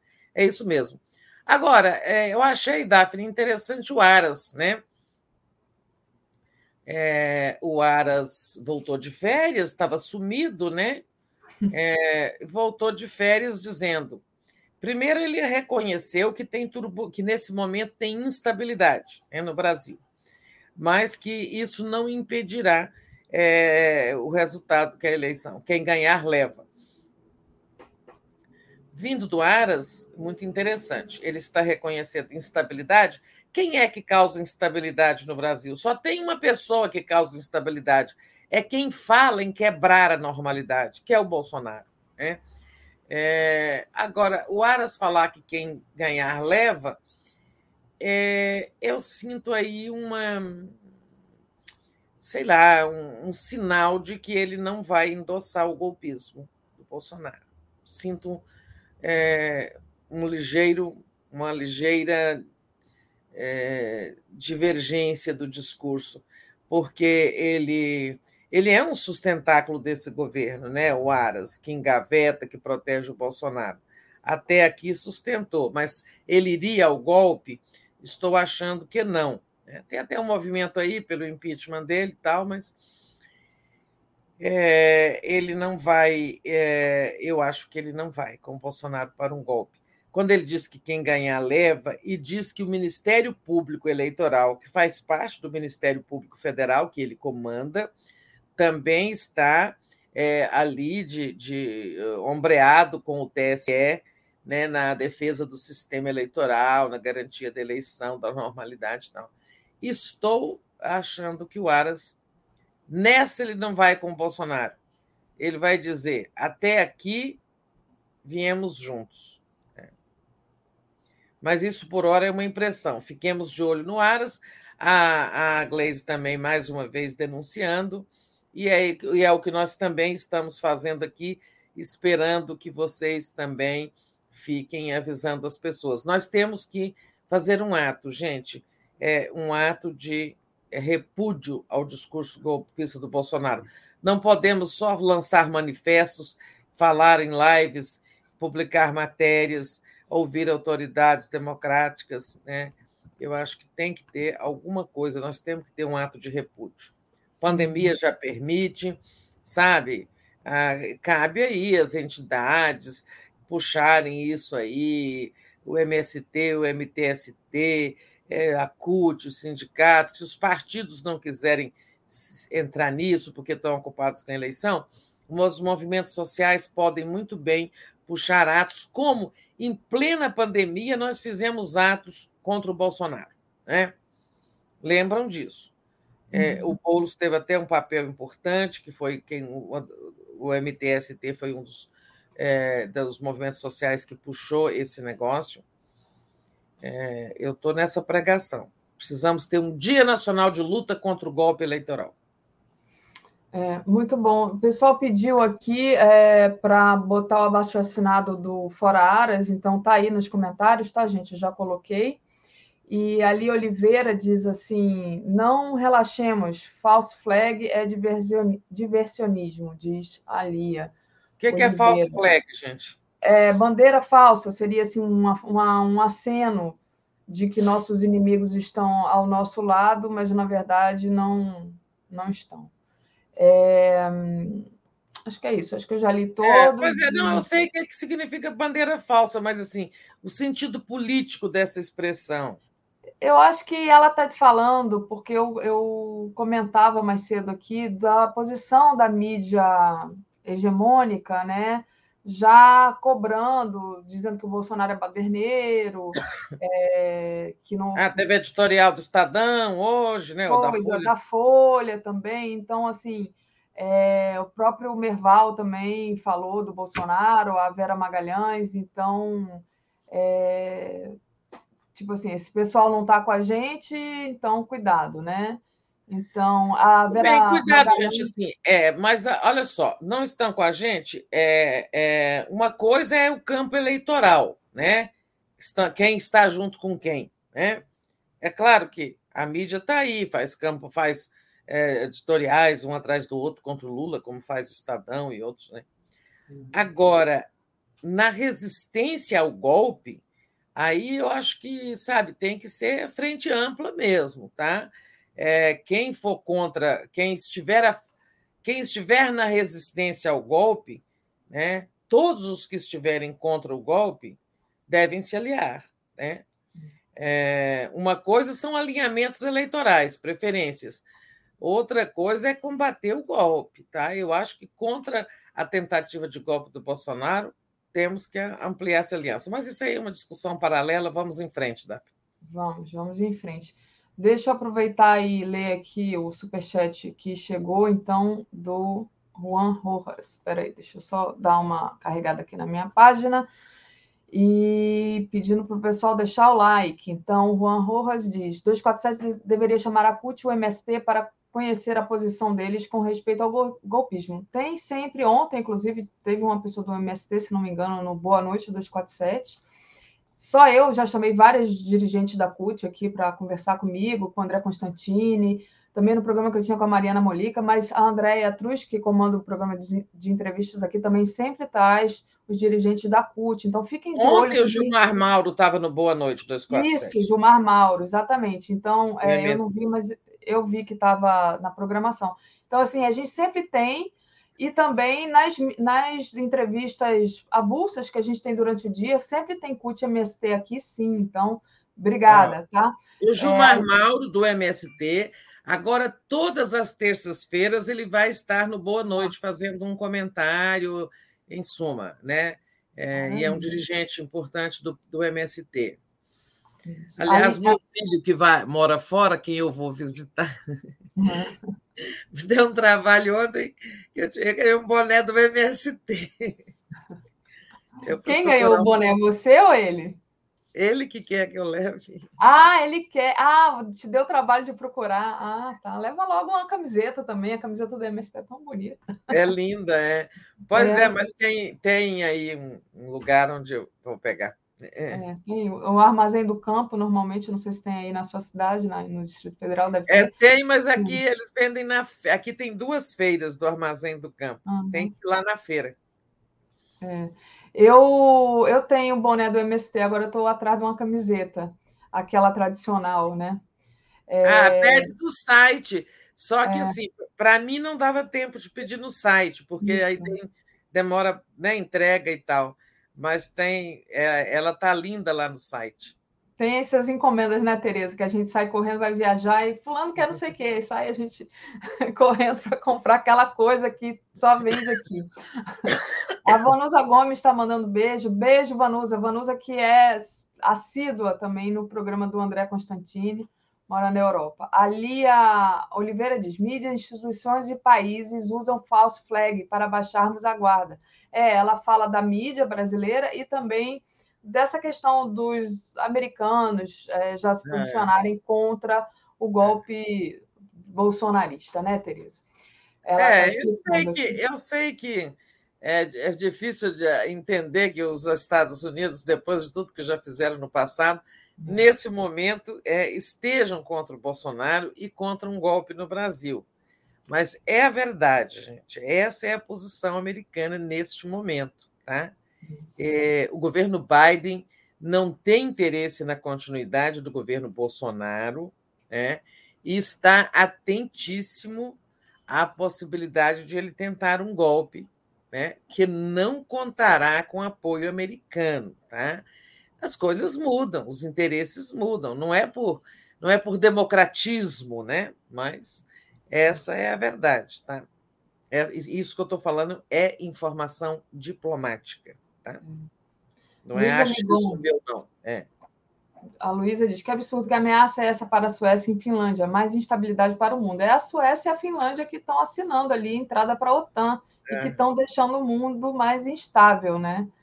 É, Tereza, deixa eu trazer aqui uma outra notícia que está na nossa home, é, que é essa daqui, o Bolsonaro é, ajuiza ação contra Alexandre de Moraes por abuso de autoridade, é no, naquela questão da, do inquérito da fake news, né? Então, tá lá o Bolsonaro, acho eu, alimentando o gado dele, né, Tereza? Mas passo para você.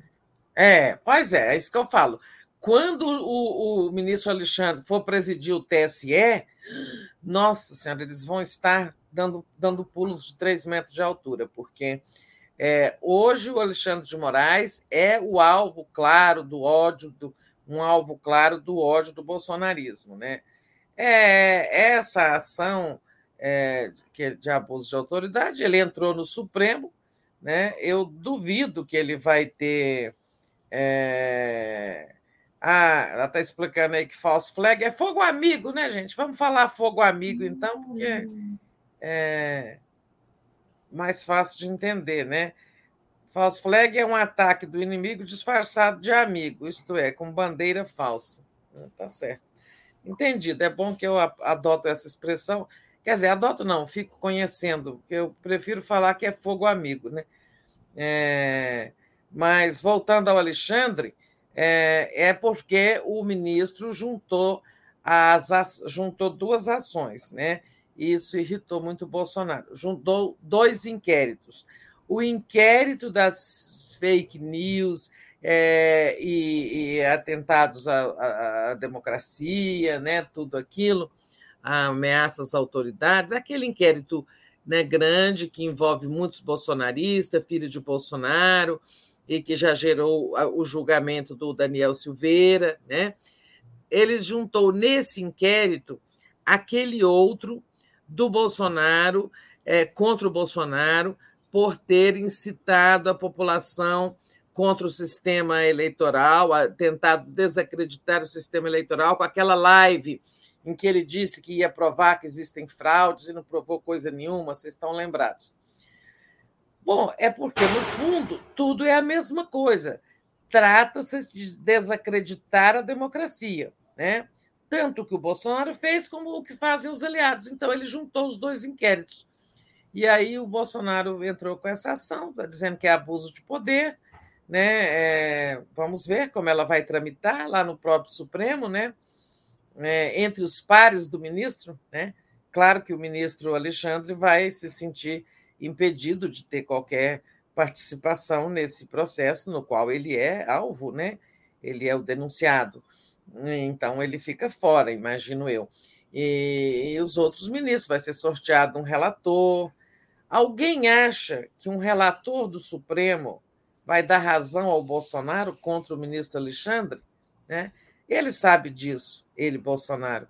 Ele está querendo apenas fazer mais tumulto e jogar eh, milho para os seus pombinhos, né? dizendo isso. Olha, Vamos fustigar. Estou aqui fustigando, né? O, o relator vai ser o Toffoli, né? Então. Ah, foi, já saiu? Foi o Toffoli? Já saiu o Toffoli. O relator é o Toffoli. Então, tá aí. O Será Toffoli, que o Toffoli é. Essa ação tem algumas coisas interessantes. É, eu acho que agora o Toffoli vai encaminhar ao Procurador-Geral da República pedindo que o, o Aras se pronuncie, né? É, dizendo ah, alguma coisa, se concorda com a denúncia, do, com a acusação do Bolsonaro ou não. Se ela for encaminhada para pegar o parecer do PGR, nós vamos ter um importante sinal do que fará o Aras nesta encruzilhada em que estamos vivendo. Né? Se eu estou certa, é, assim, uma intuição só que eu tenho é, de que ele não marcha com o Bolsonaro para ação golpista, até aqui viemos juntos, aqui eu paro, né? É, ou se ele vai concordar com o Bolsonaro e dizer que houve abuso de poder mesmo. Eu acho que é um, é um bom sinalizador. Vamos esperar, ver o que, que acontece. Perfeito, Tereza. Deixa eu é, ver aqui o que, que nós vamos trazer agora, né? Ah, sim. Agora é a questão do, da cassação do Arthur Duval, né? O Mamãe Falei, aquele que era surgiu aí no, nesses MBL da vida aí, foi o deputado mais votado de São Paulo, né? Outro que caiu, né, Tereza? Então, como é que você viu essa cassação desse, dessa figura? Pois é, é, é aquilo que eu estava falando ontem. Olha, gente, 2022 não é mais 2018 como eles pensam, né? É, mudou. Você vê que a Assembleia Legislativa caçou o Mamãe Falei por unanimidade. E por quê? Por causa daquele vídeo indecente, aquele, não sei se é um áudio ou um vídeo, ele dizendo lá na, na Ucrânia que elas são pobres e por isso são falsas, que ele vai voltar lá para pegar a ucraniana, né? Uhum. Então, é, um, não foi nem por uma razão política, por um ataque à democracia ou coisa assim, mas foi por quebra de decoro numa questão de costumes, né? Numa questão aí de misoginia, machismo e tudo mais os tempos mudaram, né? E eles estão indo embora. A lista dos, a lista dos, dos sabe, bolsonaristas tombados, ou esses neofascistas tombados, ela começa com Moro, Dallagnol, né? Mamãe Falei, Olavo de Carvalho, a vida levou, a morte levou, né? É, aí Alan dos Santos está refugiado nos Estados Unidos, é, agora vamos ter um, um, processo no Conselho de Ética contra o Eduardo Bolsonaro, né? Então, assim, mas parabéns para a Assembleia Legislativa que fez o seu dever, né?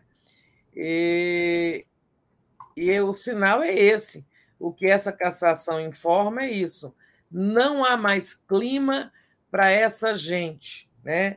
Não há mais 2018 onde eles nadaram de braçadas, se aproveitando daquele clima em que a população foi envenenada pela Lava Jato, pelas fake news, pela cobertura da mídia, que se for muito, Sérgio Moro, Lava Jato e tudo mais.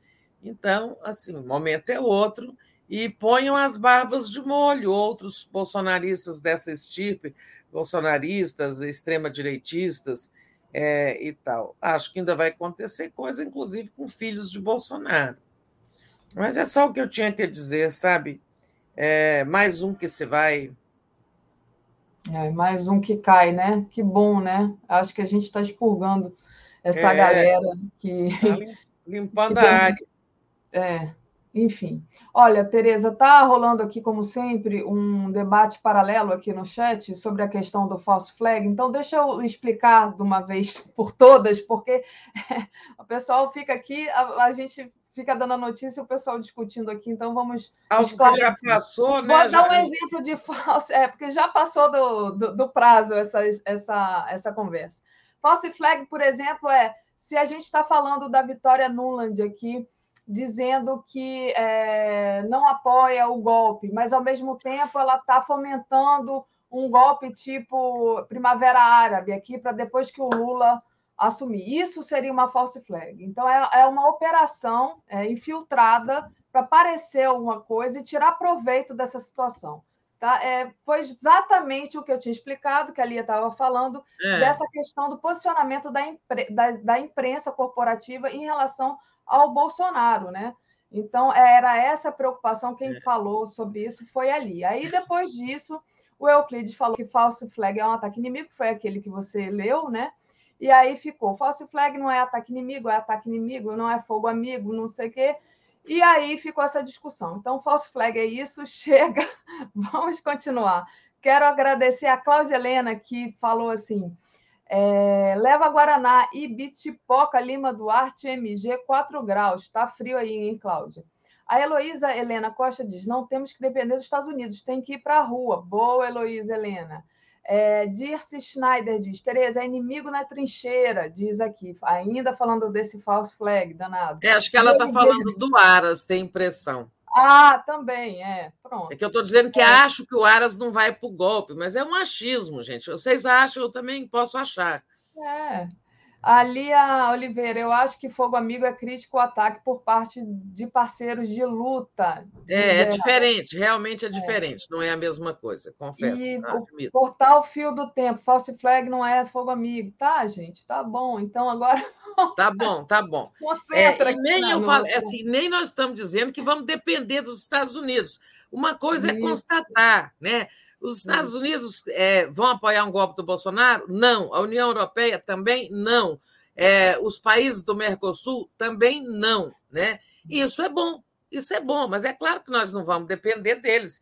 É, o que eu estou pregando, inclusive, é que a gente se mobilize. Né? Isso.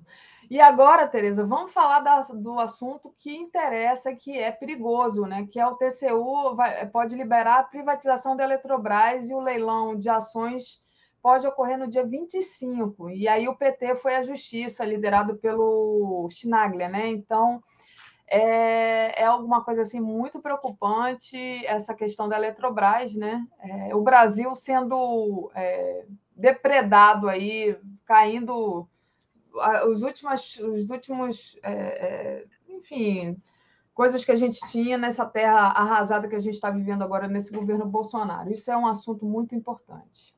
É, pois é, eu achava, inclusive, que o Bolsonaro, eles, Paulo Guedes e tal, que eles não iriam conseguir é, é, fazer essa privatização né, antes do governo acabar. Tinha essa esperança, mas parece que não. É, o TCU fez algo. Até aqui, o TCU fez exigências que foram retardando o processo, né? Modificações no edital, é, etc. e tal. É, mas agora parece que é, hoje mesmo o TCU pode liberar, e essa privatização vai ser feita como? Não vai ser assim, vai ser a mesma coisa que eles fizeram com a Petrobras, tá? É, não vai ser assim, vamos vender em bloco né, essa empresa é, de porteira fechada. Não, vão ser vendidas ações na Bolsa é, de forma que venha um sócio majoritário né, é, e que passa a ser controlador da empresa. Né?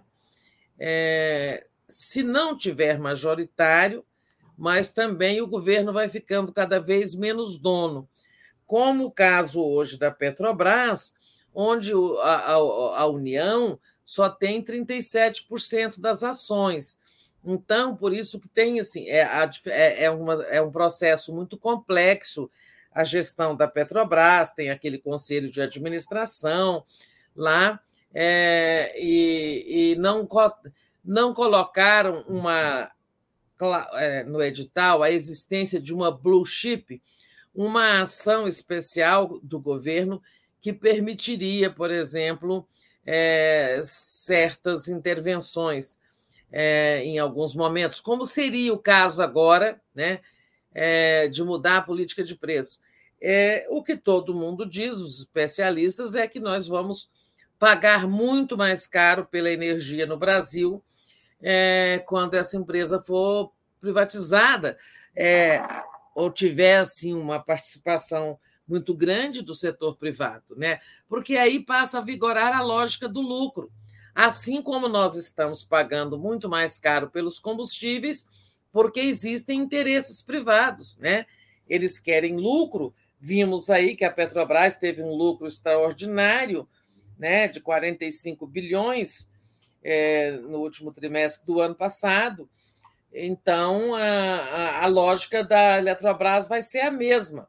Vamos pagar mais caro por energia, assim como já pagamos muito caro por combustíveis. É, eu não sei se o TCU a tendência é liberar ou se essa ação aí que o Arlindo Quinalha está liderando, a ação do PT, ela pode retardar o processo. Né? Agora, se ela não for acolhida é, e o tribunal, o TCU liberar, o governo já quer colocar as ações em bolsa no dia 25 próximo. Né? É, também me pergunto se, num ambiente desses, né, com o Lula dizendo que, sabe, é, quem comprar ativos né, de privatizações vai ter que conversar com o novo governo. Talvez isso espante é, os, os investidores, né? E não haja sucesso nessa oferta de ações, né? Pode ser que o governo não consiga assim vender é, a quantidade de ações que ele está querendo, né? É, e isso, na verdade, seria uma frustração do plano de privatização. O governo está correndo atrás agora de fazer uma privatização que ele não conseguiu entregar tudo que prometeu ao capital, né? e agora está correndo é, de, de para fazer alguma coisa, para dizer aí a Faria Lima e esse povo do capital financeiro: olha, nós vamos fazer no segundo mandato mais ainda. Estamos vendendo a Eletrobras e depois vamos vender a Petrobras. Né? É, mas vamos ver. É, é, essa, é, essa será mais um crime do governo Bolsonaro, se eles conseguirem. Né? Vamos ver o que, é que acontece. Pois é, e a energia já está cara, né? Já está cara. Você imagina tá como foi em mãos privadas. Nossa, vai ser terrível. É, Tereza, a Heloísa Helena Costa está dizendo aqui é, que você está chamando o povo para a rua, né? Ah, o Cadu Lacerda, conheço outra definição Mas para. Quem sou eu, né? Não posso fazer nada, só estou propondo que quem pode chame. É um, é um ataque falso feito para atrair a atenção e extrair o oponente do real perigoso ataque. É. A Ana Inês, já acertei a ida para a posse em Brasília. Camisa do Lula, a toalha, o boné, o chapéu. Será histórico. Meninas, amo vocês. Parabéns ao casal Janja e Lula. Obrigada, Ana Inês. Muito legal. E é isso. Então, agradeço aqui a, as mensagens. E aí passo para você, Tereza, para saber se ainda tem algum assunto que você quer tratar de hoje que a gente não trouxe aqui ainda.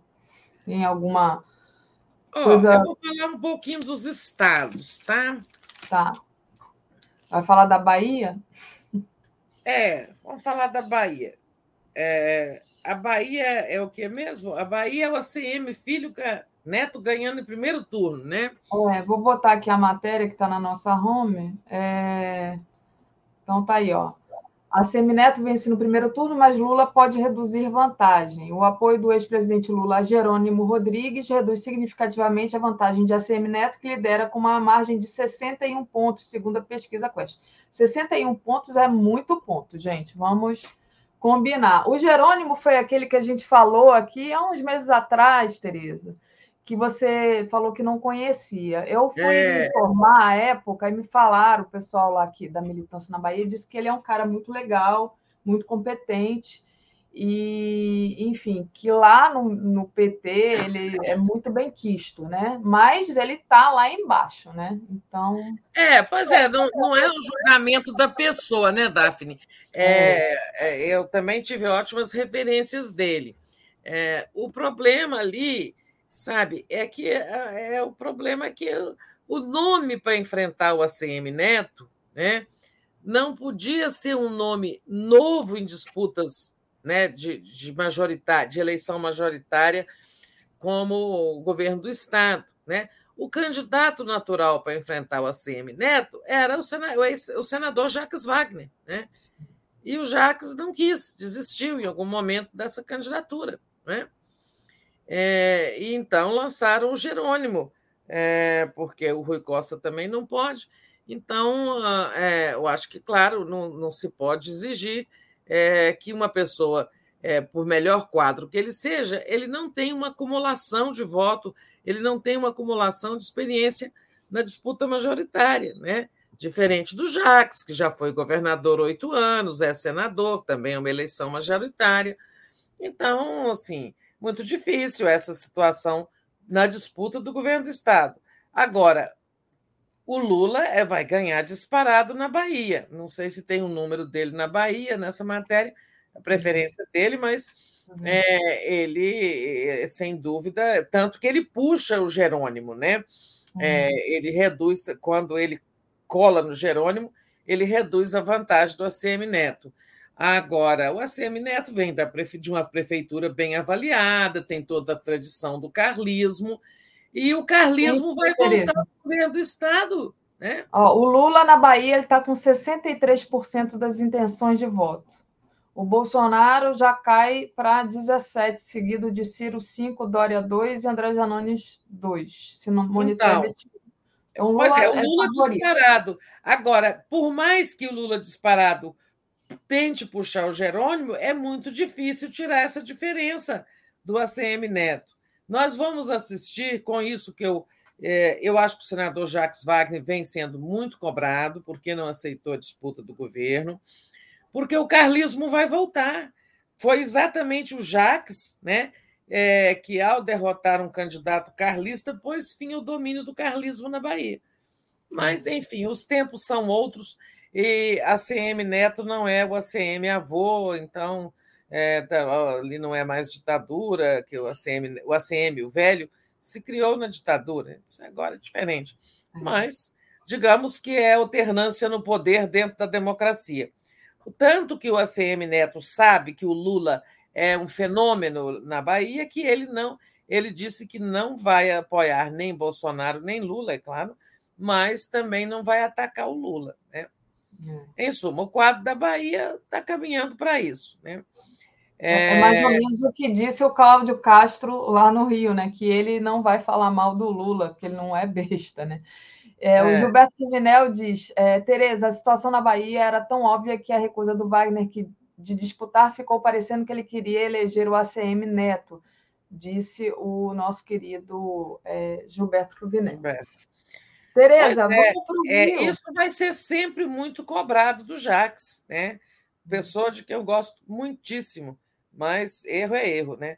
É, isso aí foi um erro, né? Ah, agora, é, Minas, as coisas indo de vento em polpa ali, o Reginaldo Lopes está dando um exemplo de desprendimento e grandeza, desistindo de disputar o Senado, para que seja fechado o acordo. Né? O Lula teve encontro reservado com o Calil e o Gilberto Kassab, sexta-feira passada, é, onde estão acertando isso. O, o, o, o, Reginaldo não sai ao Senado, fica o senador Alexandre Silveira, né, do PSD, e o Calil também do PSD, quer dizer, eles vão ficar com os dois lugares na chapa, e a vice do PT, né, que pode ser o Reginaldo ou pode não ser o Reginaldo. Né? Então, ali, um exemplo de costura né, bem feita. É, eu acho, né? Costura. Opa, minha bateria está querendo arriar. É, então, ali, um bom exemplo. Já um mau exemplo está vindo do Rio, né? onde é, o freixo do PSB é apoiado pelo PT e o PT quer a vaga de vice, ou a vaga de senador, para o André Siciliano.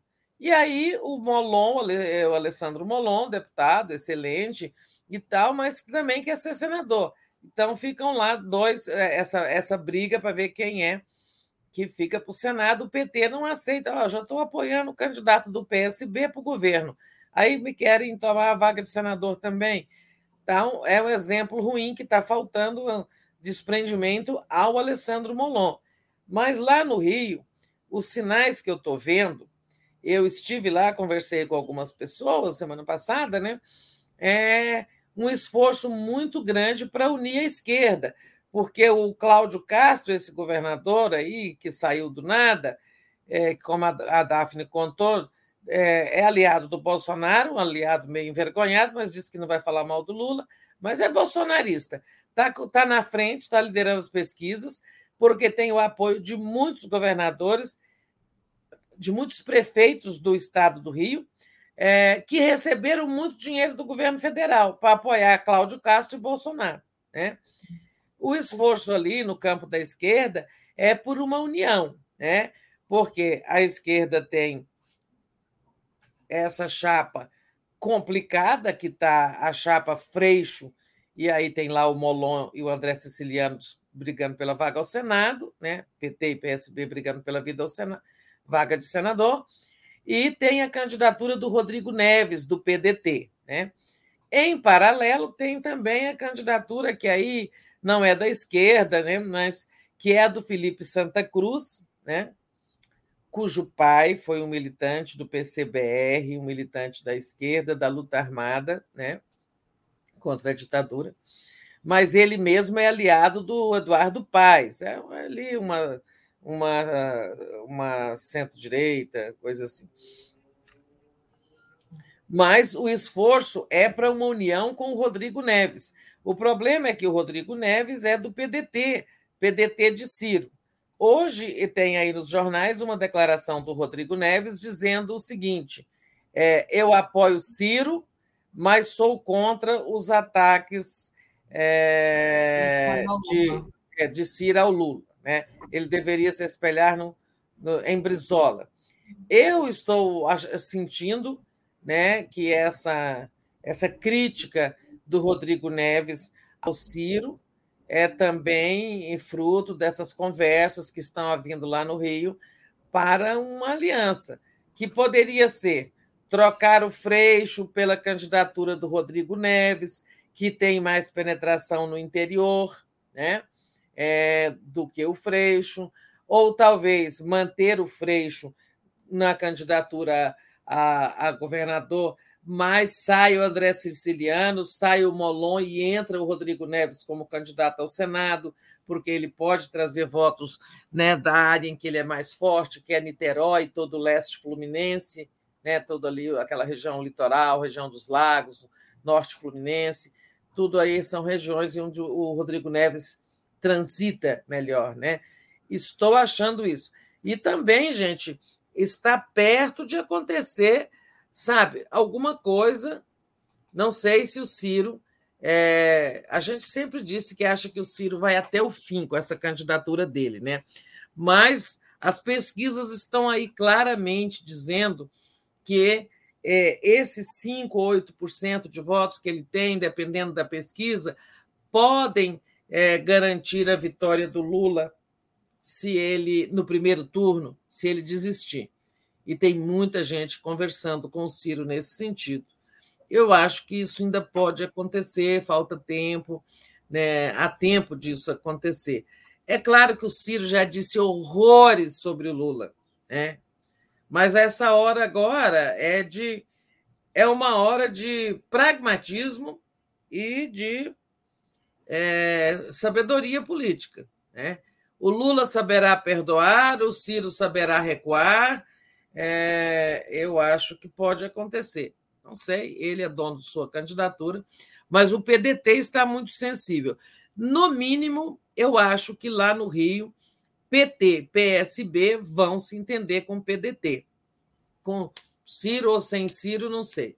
Mas, pelo menos para o governo do Estado, olha, o Lula, o Lula está empatado em 35% com o Bolsonaro no Rio de Janeiro, que é um absurdo né? Uma cidade tão progressista. E por que, por que, que isso acontece? Né? Porque o Cláudio Castro mamou nas tetas do governo, distribuiu dinheiro para as prefeituras, né? e porque a esquerda está assim rachada. Exatamente, Tereza. Tristeza, tristezas cariocas. Vamos lá, Tereza, deixa eu agradecer ao Ismael Costa, que mandou um superchat aqui. 2010, a chapa Hélio Costa e Patrus tinha mais de 60% e foram derrotados por Anastasia. Então, lembrando aqui que pode ser que vire sim na Bahia, né? É, é. Tereza, queria dar é, a programação. Tudo é possível, é. É, tudo é possível. Programação de hoje, às 10 horas, o mundo como ele é, queda de Azovstal abre caminho para a vitória total da Rússia na Ucrânia. Às 11 horas, giro das 11. Rio, o sonho acabou, dobradinha, Lula, Freixo, sobe no telhado. Às 13 horas, implosão de Ciro com Miguel do Rosário e Gustavo Conde. Às 14 horas, soltando verbo, a sensibilidade em tempos de golpe. Às 15 horas, Atush e Conde. Às 16 horas, Brasil Popular, a luta LGBT por direitos e contra as opressões. Às 17 horas, Brasil da Gente. Às 18h30, Boa Noite 247 22 horas o dia em 20 minutos e às 23 horas a live do Conde. É, agradeço também aqui ao Gilberto, que diz Ciro será cristianizado. E passo para você, Tereza, dar, é, falar o seu encerramento aqui para o pessoal que está acompanhando. É isso, gente. Vamos ver o que, é que acontece. Vamos ver se o Coisa Ruim hoje vai, vai fazer mais é, ameaças golpistas. Vamos continuar denunciando, vamos continuar aqui é, acreditando é, que ele não terá condições nenhuma para nos ameaçar nosso processo democrático, nossa democracia que nos custou tanto construir. Quem ganhar vai levar. Né? Então vamos, uh, uh, vamos firmar nisso. E tudo diz que o Lula vai ganhar. E felicidade aos noivos do dia, Lula e Janja. Muito bom, é. Muito bom. Obrigada, Tereza. Beijo para você, beijo para todo mundo. Valeu. Beijo, tchau, tchau.